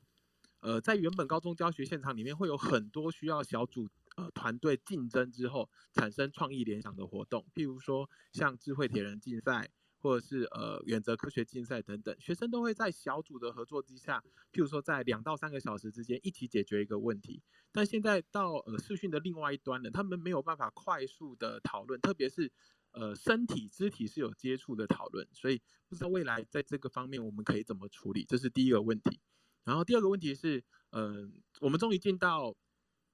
在呃线上教学，其实我蛮期待的啊，因为过去这一年我们防疫防得很好，所以我们并没有在视讯这端教学。那这一波终于让大家都可以在视讯这端教学了。我想询问的是，就各位的经验来看，呃，已经有老师，已经有大量的老师在视讯教学的经验。等我们回到实体现场教学的时候，有没有期许我们把什么能力带回教学现场，让我们可以更帮助到我们的孩子未来有机会成功？这两个问题，谢谢。好，那请问一下，这个我我来分，我来分享一下，就是说，像光宏哥在讲的这个事情，如果像呃，比如以无界塾为例了哈，我们大概，因为我们去年我们的学习跟别人不一样，所以我们去年其实当教育部宣布延长寒假那时候，其实我们那时候已经开学，好，因为我们那时候我们大概我们一年是上三个学期，所以那个时候遇到教育部说因为疫情而呃延呃呃呃。延长寒假的时候，我们其实就是被迫就是要在家里上课。那我们在去年启动了两次，然后整个过程中我们发展出的教学比较多，其实就是其实就像刚才光弘讲，我觉得是有很多合作的模式。举个例子，就是说老师其实就是呃，我们之前是用 Zoom，但是现在用 Google Meet，好，就是都还是会让学生做。快速的做小组的讨论。好，通常就是老师上课讲讲讲讲个十分钟，讲一讲讲差不多以后，老师就会教学生开始，我们会设计一些活动，是让学校去分组讨论。然后讨论之后呢，老师会有学习单，那学习单就是用 Google Document 让大家去共同编辑。然后所以老师会说，那可能第一题就是第一组，你们三个人去讨论去写。那第二题是第二组啊，第二人。那那在写的过程当中，因为是共同编辑嘛，所以其实大家都会看到其他同学的颜色的游标在那跑来跑去啊，别人的字也都跑出来。然后，所以他其实除了他们讨论他们自己组的东西，他们贡献他们对那个题目的观点跟论述，那他们其实也会看到其他的题目、其他的同学他们的观点跟论述这样子哈。那这其实是就是一个在共同学习，所以这种呃共同协作这件事情，其实在我们的教学里面，其实设计很多这样的活动，所以让孩子是一起讨论、一起做结。那刚开始大家可能讨论会觉得不大习惯，但其实我觉得那是工具的熟练度啊。当老师常常做这样教，像我们的孩子们其实就很很习惯在啊啊啊，就是用不管用 Google Meet 或者之前去年用 Zoom 的时候，这种小组讨论他们都非常非常习惯啊。所以这个是第一个，我想就会回应光宏的。那光宏讲的第二个问题，第二个问题就是说，如果有一天我们的这个疫情结束了。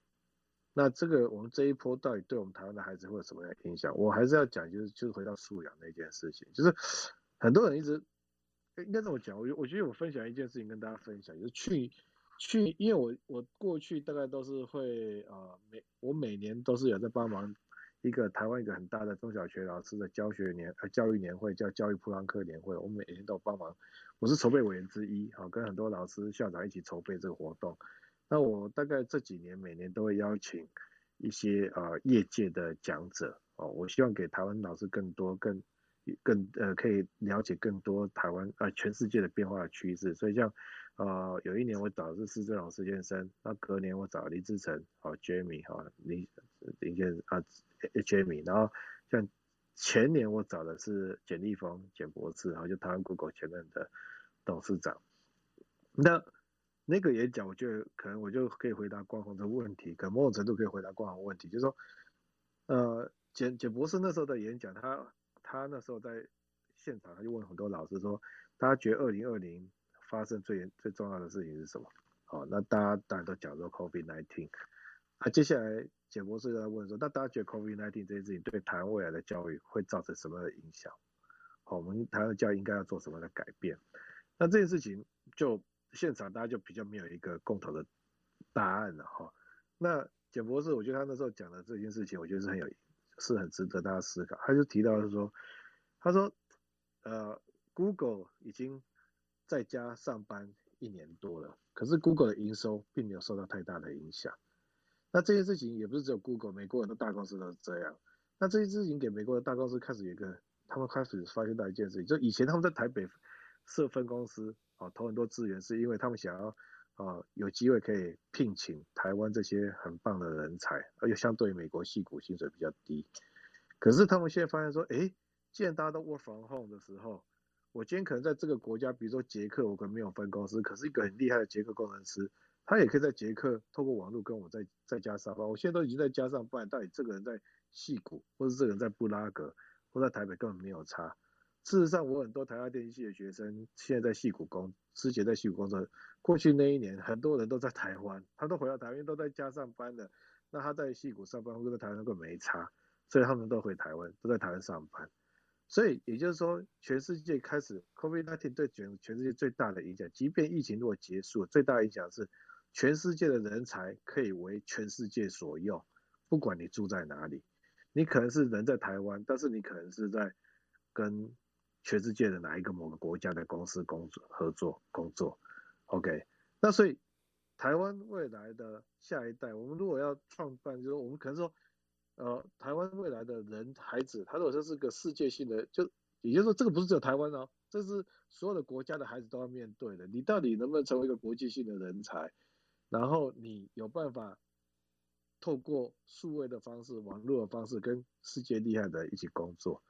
这个会是现在。我认为在疫情之后，后疫情之后，对整个世界的产业的形态最大的冲击。那这时候考验的是什么？你如果要成为一个国际的人才，可以跟全世界可以帮呃可以为跟全世界厉害的公司帮他工作或是怎么样子，你需要什么能力？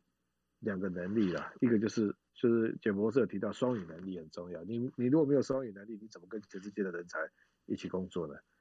那另外一个能力我觉得很重要，也是那个时候我觉得当下我那时候觉得台湾孩子很欠缺一种，就是数位协作的能力。你人要在台湾要跟世界的精英一起工作，那你必须要有能够数位协作的能力啊。可是台湾的老师、台湾的家长，不要讲老师啊，我觉得比较多的是家长的问题。台湾的家长就是把三 C 都视为洪水猛兽啊。好，国中、国小、国中都不准用电脑啊，很多孩子是到了高中、上了大学，非得要有一台电脑不可，总得要才开始碰电脑。所以这些孩子的数位协作能力是很差的。以我们吴建淑为例，我们的小孩学生是小学五年级入学，入学以后我们就要求每个人要一台电脑，然后老师上课，不管在到这个地方要讨论，老师就丢一个 document，大家就开始在上面开始数位协作工作，一起做投影片，一起做什么？这种我我自己的观察是，这些很多孩子他们对数位的这些素养是是呃非常进步，你丢什么软体给他，他就很快的学会，那就像吃饭喝水一样，那不是一个一辈子都没有。爸妈都禁止他用电脑，用三 C，然后到十八岁才开始拿他第一台电脑的人，这个这个能力可以追得上，其实那个其实蛮不容易的。所以我要讲的是说，呃，这种数位素养、数位协作的能力是台湾过去所欠缺的，但这一次的线上教学，我认为这是个契机，就是说开始老师的数位素养增加了。因为老师的数位素养进步了，因为其实很多时候我们老师就是孩子的天花板。我必须坦白讲，老师的高度有多高，很多时候你孩子你教的学生高度大概就是这样高。当老师老师的数位素养进步了，数位协作能力进步了，台湾的孩子这方面能力才会进步。然后我觉得我们才有机会在后疫情之后，在未来五年十年培养出具备数位协作能力，而且可以面向全世界。啊，可以跟为全世界的所用的国际型的人才，啊，这个其实不是只有精英的学生，我认为是大部分学生都必须要这个能力，特别是我们一个台湾一个这样没有资源、没有天然资源的国家，我们的孩子要有这样的能力面对全世界，啊，在这个我觉得是我们下一代非常重要的竞争力。所以回答光宏的问题，我对这件事情的期待是，后疫情之后，台湾的老师、台湾的学生。我们下一代的这个数位素养、数位协作能力能够 build up 起来，那我们就更有在国际上会更有竞争力、更有机会。这样，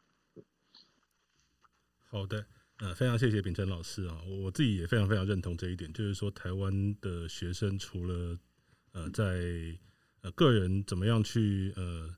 去解决问题，然后去寻求他们所需要的知识，必须要有这样的一个能力之外，另外就是双语的能力，然后以及跟呃，全世界的所有的人在数位平台上面进行协作能力，这个真的，我我自己真的觉得非常非常重要。好，那我们还有另外一位呃听众朋友在线上要准备发问，Lisa 啊，现在您可以打开麦克风来问问题了。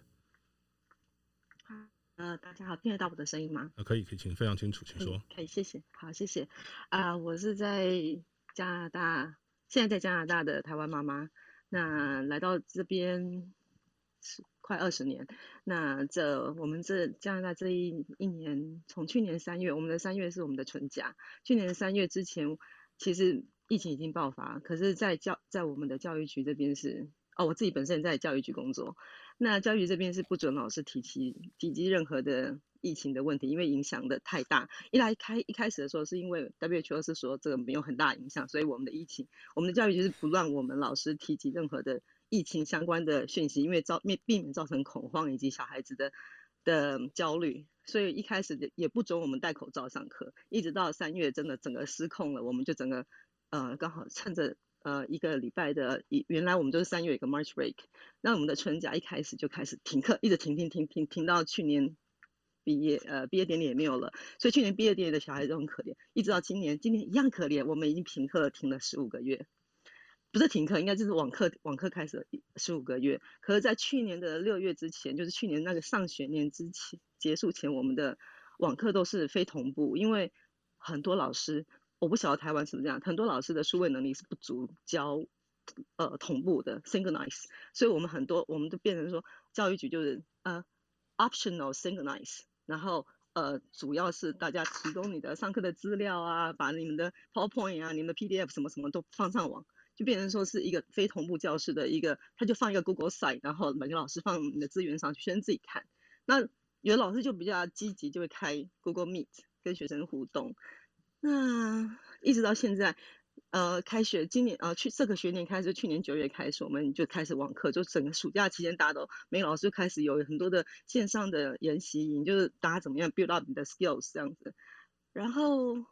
开学了，我们就开始网课，就真的是同步网课。那同步网课之后，每个学校就呃，我们有 option 就给学生说啊，你你你如愿意的话就实体课，那你不愿意的话就网课。但是我们网课不是全网课，我们的网课就是就是等于是 hybrid，就是呃。呃，学生可以，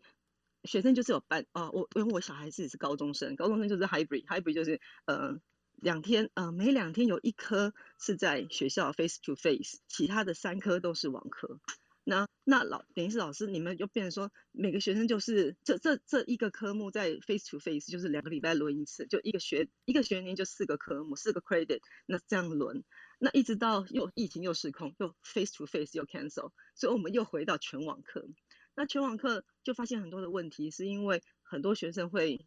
要么分心，要么是跟不上，要么就是呃就是 even 老师，因为我们有规定说我们老师不能要求学生全部把镜头打开，可是 even 学生打开镜头，他可能是在开另外一个 tab 在玩线上游戏。那所以变成说老师，我们当老师的人就必须要很。要很很很积极，要也要很机灵的、激动的去跟学生互动。那我自己在当学带学生的时候，我会呃，就像刚刚呃叶叶教授讲的，就是说跟学生要有互要有协作的能力。其实那能力就是我们开，因为我们这个我们这边的账号是呃教育账号是 Enterprise 的 version，所以会不会有 breakout room。那 breakout room 的学生就我们就把它。分 random 分组，一开始我们不不不 random 分组的时候，学生说我不想要跟他一组啊，那学生都那个同学他都不做事情。可是你要知道，reality 就是这个社这个社会就是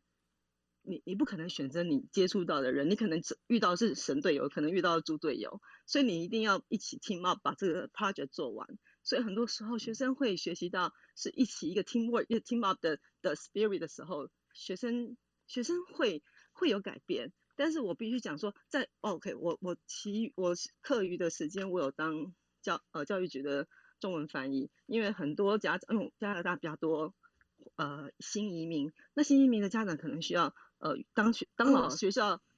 当学校遇到老师啊、呃，学校遇到家长小小孩子有问题要沟跟家长沟通，家长有语言上的问题的时候，就会请我们这种翻译。那我接你看这种 case 应该是很少，因为一般人是没有语言的问题，所以。可是我接到的 case，我大概一个月可以接到一两单，是有学生自残啊，或者是暴力倾向，都是因为网课。原则上是因为，哦，追根究底，我们结，因为每一次开会都会结合社呃教育局的心理师、咨商师、辅导老师、跟家长、跟学生、跟导师、跟校长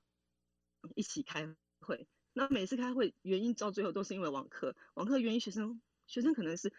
呃，因为因为我们要我们要学生在网络上做一些 activity，那学生上面可能你给他一个 tab，一个 new tab，一个就开了一个分页，他跳进去发现，哎，你要看的是主要内容，他看到旁边的广告或是其他的，他变成他就跑走了，那你也抓不到，他还是看着镜头，他还是你看到他，他还是看得见，而且他非常认真的看着镜头，你根本就不知道他根本就没有在看你的东西，所以学生就会这样，有的学生就这样误交损友。那我最近接到比较严重的是，学生就会就变成说他，因为因为网络无国界，他就接触到一些其他，比如说台湾是不是有 D Dcard，我们这边是 Discord，那就学生就会找到一些族群，他他就寻求那种 那种同同产，应该是说同年龄之间或者是一些很有兴趣，但是其实不合，就像我我们刚刚另外一位老师，另外一位家长老师就有说，就有说到说，呃，学生就会变成另外组一个很很恶搞的那种那种社团，那种家那那。家长就就是学校这边一旦开，一旦有了记录截图存证以后就，就就开始就 suspension 小孩子上课的权利。就是我们以前是说，你如果是小孩子实体课的话，face to face，那就学生就是被就是禁足嘛。家长你就你就是给我待在家里面看着你的小孩子停停课三天这样。可是现在是网课，那小孩子们就不用去上学，所以学校给他们就是比较软性的，也是希望家长就是你要 pay attention，你小孩子有这项这些行为的偏差。那因为是。如果这小孩子是未成年的话，那当然是学校教育局这边来 control。但他如果超过十六岁，就是警局处理，然后就马上落，就是这些都是跟着记录。所以我们要给小孩子，就我们一开始教育局给老师的概念就是说，不管你的设课程怎么样设计，你就是要预防有任何广告 pop up 的 website。那因为有。就像很简单，我们老师最常给学生看影片，那影片就是说，你一定要找到 save save YouTube 那种，就是你把 link 把它转成一个没有广告，或是你自己把它下载，就是你想尽任何办法，不要让学生有机会，尽量避免。我是觉得这样。那我这是我这十几个月来，我觉得哦，对，我的学生自己也有因为也有因为网课的关系，我发现，因为有些学生是我上学期。就是实体课认识的学生，他在班上是非常安静的，可是他课堂是在线上课，其实还有就像刚刚朱迪老师说的，他可以看到学生不同的面向，学生就变成他很他很愿意发他很愿意发表意见，虽然不是讲话，因为他。网课可以留言，他在 chat box 里面是很热心的帮忙老师，或者是跟老师一起互动。其实我觉得看到我们当老师就很明显发现说，在实体课实体课老学生是很很积极学习。其实线上课有看到学生另外一面，但是老师就是自己要要叫就变成说你自己要多多一些给学生一些称赞。那加上我们的课程是 W model，就是。就是每一个，比如说我两个半小时的课，我一定一个小半个小时一个 break 给学生做做，一个是 group work，或者是我们给他们一个 assignment，然后回来以后我们就一个一个一个 feedback time，然后再上去再教，中间再下来一个就 W 嘛，就两个落点，两个落点就给学两个低点就是给学生做做做互动，或者是给他们做练习，然后我们再上去再教，就是给学生一个 break，然后老师一个也是一个 break，这是我自己的一些。心得分享就这样，谢谢大家。啊，谢谢啊。那个我觉得真的听起来就是我自己的感觉，就是真的家家有本难念的经。对啊，就是即使是加拿大，我们感觉是一个很先进的国家，也都遇一样的遇到各种各样的问题。好，那我们的来宾有没有什么 comment 针对 Lisa 分享的这个很宝贵的经验？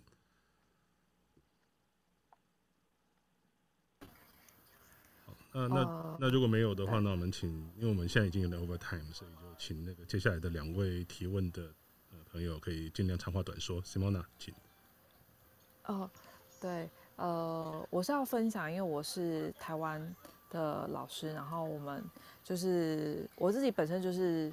就是呃高高高职的老师。那我觉得台湾，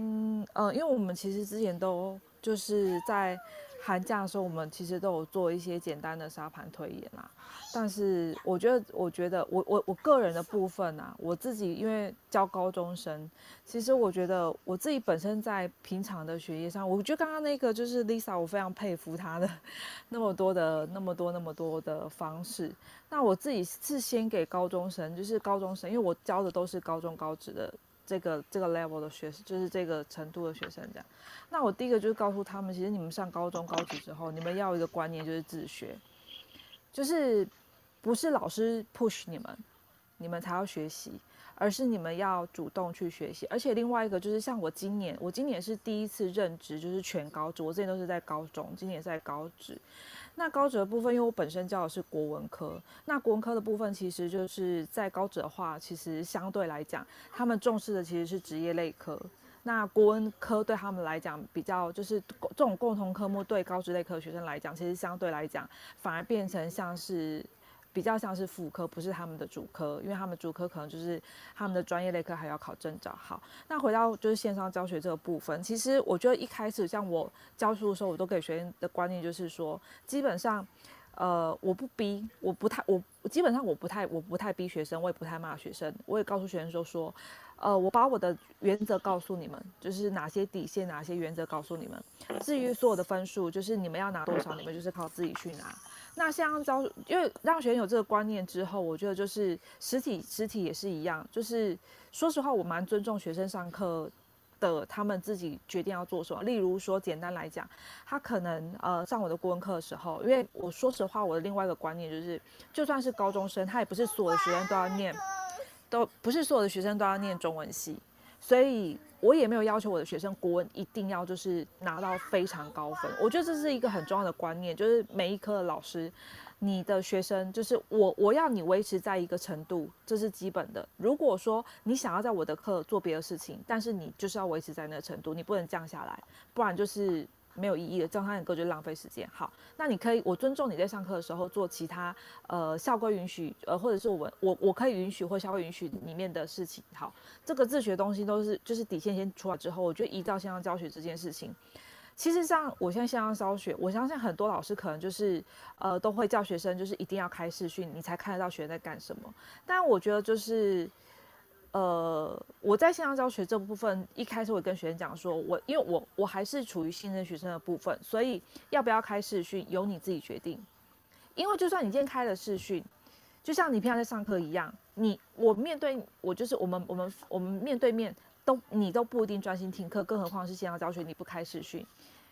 对，那我就把这个观念移到就是线上教学之后，基本上我现在目前可能碰到比较大的问题，唯一的最大的问题就是我是教国文科的，那我呃我是有准备一些就是配套，就是可能我的。就是 PPT 啊，然后讲义啊，然后还有就是准备一些影片给他们看。其实我觉得还算 OK。我唯一只有说碰到一个最大的困难，就是因为我是国文科。那比如说像我今天在讲《四库全书》的编著者，就是呃主编者纪云啊纪晓岚，那我可能就没有办法马上用板书这个部分。目前我还没有办法克服，因为我是用笔电上课的。那我我个人是觉得是说，呃。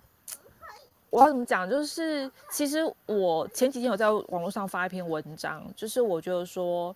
呃，台湾我目前看到很多，就是不管是媒体或者是网络，其实很多的家长就是都每天都在，我真的看好多每天家长都在崩溃，就是觉得说啊，就是孩子就是线上学习，就是程度成绩会跟不上所谓的像这个叫做教学效果。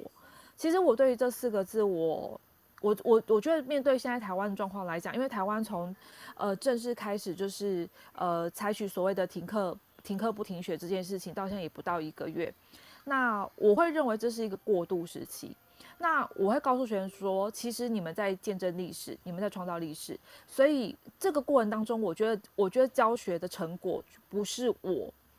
最重要的，也就是说，我不是。这这段过程当中，我不是要求你们就是国文要拿到更高分，然后我们要拼命上课、拼命上课、拼命上课，因为不可能，因为可能。就像我自己习惯我用板书，我就不习惯就是用，比如说就是电子白板那一类，就是或者是用太多 PPT 电脑的东西，我就不太习惯。我习惯用板书，让学生一方面他们边写边抄，就是会有记忆。我自己的学习也是这样子，边写就是边有记忆。好，那回到这个就是线上教学的部分，我会告诉他们就是说，其实这是另外一个学习的方法。那你们看，我们我们也是不断在调整，说怎么样去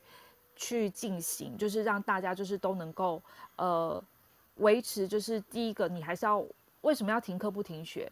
第一个主要最主要还是在防疫，所以防疫跟健康是自己最最重要的部分，还是最重要的部分。然后接下来我们再就是呃让大家维持在就是一个呃不停不不不停学的状况之下。那不停学状况之下，基本上真的很难要求你所谓的教学成果。我我觉得这方面如果在目前台湾这个过渡时期，你还要要求所谓的教学成果，对不起，就是各位这样，就是我我要跟很多这样讲，就是我觉得这真的太难了。就是你如果说你的小孩子真的就是因为这三四个礼拜的线上教学，成绩就会跟不上，像我一看到一大堆家长就说孩子过度依赖三 C，我很想知道，就是孩子过度依赖三 C 会因为这几个礼拜的线上教学就会造成这一个结果吗？我想应该不会吧。我觉得这不是。线上教学造成的结果，那家长崩溃，家长崩溃的原因是什么？我觉得家长应该可能要自己去，也要去思考。其实说实话，我自己本身我也蛮崩溃的啊，因为我说实话，其实线上教学，我我要准备的东西，反而比我平常在备课的东西，在线上就是在实体教学备课的东西更多。因为我必须要准备更多的，就是 PPT 什么什么什么，可以让他们就是随时看，然后让他们随时提问。那我接下来是有要尝试，就是让他们团体小组，就是呃团体小组就是去讨论。但是这个部分我觉得可能，因为台湾的目前就是目前直到六月十四号还有两个礼拜，我不知道能不能推行这样子。那我的部分是我我真的很想讲说，就是第一个是家长很崩溃，对，但是家长崩溃的原因基本上都是觉得就是孩子会跟不上成绩。但我真的很想说，就是。如果你的孩子就是到这个时候，你还是觉得孩子成绩比一切都还要重要，我觉得这个心态真的是台湾的教育可能真的要重新去修正，说是不是成绩，所谓的教学成果等于成绩，然后成绩就是代表这个孩子以后未来的发展。我觉得这个观念我觉得借由这次线上教学，我觉得全台湾的教育体系，包含老师、家长，就是学生都必须重新思考。我觉得这是我这一次线上教学里面最深刻的体会。谢谢。好的，嗯，好的，谢谢那 Simona 的分享哈。那那个，因为叶老师他现在其实有另外一个视讯会议必须要去开。所以我看他人可能还是挂在我们的聊天室里面，但是可能没办法回答问题。那这个部分的话，也请各位的听呃听众朋友来多多包涵。那如果叶老师要离开的话，我们也在这边先谢谢叶老师。呃，希望以后还有。然后我就好好不好意思，那我先去开我下一个。好的好的好的，谢谢谢谢老师，谢谢老师。大家晚安。好，大家晚安，大家晚安。好，那我们还有另外一位排队排了蛮久的听众朋友叫 Jessie 哦。那也可以请您长话短说来分享一下您想要跟大家分享的部分，谢谢。大家晚安，我是桃园的小学老师，我一直是英文老师，然后我这几年呢，呃，转到行政，所以我也是学校的学务主任。那我想很多事情都有一些一些呃时间性。那我刚才听到大概都是比较国国中高中阶段的，我想。就我这几天在我们学校哈，很仔细的观察跟老师一起合作的现况哈，我对于老师的一个呃，就是目前的面面对这样子的教学态度哈，我有几个观察，那我想跟大家分享哈。就第一个就是我很赞成，就是现在我们正在推课新课纲，那教改也是一样，我也一直认为学生要改，学生要改，请问老师要不要改？我也一直觉得其实教改很大的一个障碍。或是就是呃一个困难是老师不太有感，但是我觉得这一次非常就是强迫大家完全都要改变一些心态。好，那呃我很高兴看到至少我们学校的同事在停课的前一天，大家很慌张来跟我讨论一些问题。结果呢，我刚当时讲的时候他也听不太懂，因为我执行线上教学一两年多了。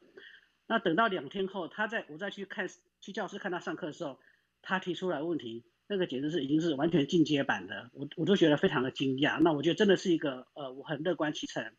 那再来就是说，其实现在教育部很明文规定，就是我们不管教学的方法或是内容哈，甚至于考试，就是评量的方式都要采多元化，而且呢，呃，从宽认定。那我觉得这是一个最好的时机，也就是不要这么的这么在意，一直要赶进度为赶进度。很多学校。期末考也都先取消了，那采集的方式就是采集停课之前的。那在这个时候呢，其实没有很大进度压力，老师真的要好好把握这个机会，尤其是小学生，我们甚至我们有二年级的小朋友，出席率是全班是百分百的。那我在这个时候，我真的很希望老师不要一个人独就是一就是独角戏，一直讲讲讲满四十分钟，因为学习真的不必这样子。我很担心老师在这时候就让学生的兴趣就抹杀掉了，然后也误导学生说线上学习就是开个镜头，老师就一直讲一直讲，你就是一直听一直听。那我觉得这个都是很错误的观念。然后我希望慢慢大家能够能够改变一下。我看到很多的现场就是老师在讲讲一讲，就让学停下来，就让学生去提问，甚至于学生他不问老师，他就直接彼此在讨论。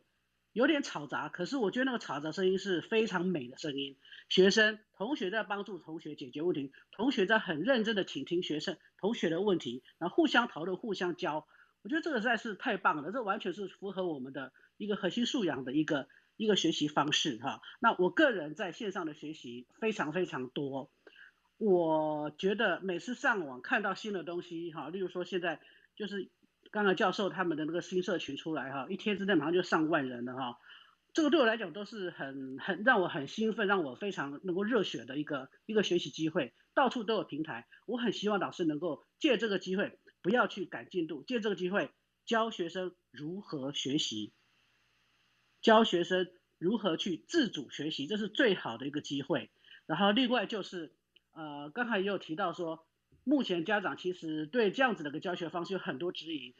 好像老师讲五分钟，他觉得很很失望。你好，老师说没有上得很失望。那我会觉得这个时候行政可以做什么呢？行政可以透过你们校网或是你们自己的专业，常常在上面 PO 一些公告，就是把家长会先预先提出的问题呢，这个时候就在上面就跟家长提醒说，好，老师如果教二十分钟，为什么是这样子？老师为什么要指派学生今天没有上线？上面就可以直接交代，不要让家长一直去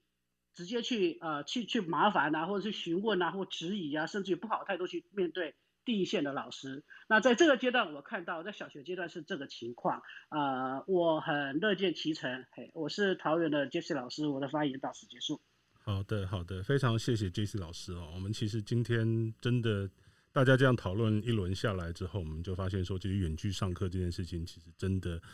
有很多大家都需要去学习的部分，不管是老师，不管是学校，或者是政府单位系统系统开发，或者是我们身为家长，包括学生，当然也是，大家其实都是在这样的一个巨变的环境之下，然后要去找到一个新的呃适应跟呃继续生存下去的一个方式哦。那诚如刚才几位老师所讲到的，我们真的很希望，就是说这一次的疫情造成的这样的呃大家的不便，其实可能是一个一种新的社会转型，一种通向新的一个教育理想的一个呃的新的管道。好，那呃我们今天的时间其实到现在已经有点 over time，所以有几位朋友有举手，就很抱歉，可能没有办法再让大家来畅所欲言。那不过我们也还是很感谢。呃，包括已经离开的呃叶叶老师，然后我们 Judy 老师跟震撼，我们三位来宾。那在最后一点时间，我大概再简单介绍一下我们这个节目。我们这个节目是叫 T 课帮聊天室，每一个月会呃进行两次哦。那原则上都是会在隔周的礼拜二的晚上来来进行。那请大家也可以利用这个时间来互相 follow 一下，然后也可以 follow 一下我们的讲者。那另外，如果各位是比较晚进来这个聊天室的话，没有关系。您虽然没有听完今天所有的节目，呃，过几天之后，我们也会把今天所有的录音档案把它整理到 Podcast 跟 YouTube 上面去。我们在 Podcast 频道，大家可以搜寻 T 课帮聊天室，就是现在这个频这个频道的名称了。那在 YouTube 上面呢，我们频道叫做 T 课帮影新闻，影呃就是影像的影。新闻，所以大家只要搜寻一下的话，都可以看到我们过往的录音的跟录影。好，那今天非常感谢所有朋友的呃参与哈。那我们今天把这个问题好好的聊了一下，也让大家对于说现在这两个礼拜来有经历各种各样的震撼教育，但是我们也同时的互相打气，然后也借由这样的一个讨论，我们学习到很多呃怎么样正面看待这件事情的方法，要然后怎么样来呃让。学校的学生或者是家长还有老师之间，我们可以更加的掌握这些数位工具跟跟新的学习方式。那我们今天非常谢谢大家，那我们今天的节目就到这边结束。好，感谢各位的参与。好，我们希望下个礼拜两个礼拜之后，我们再跟大家在 Clubhouse 里面再继续的聊。好，谢谢谢谢大家，拜拜。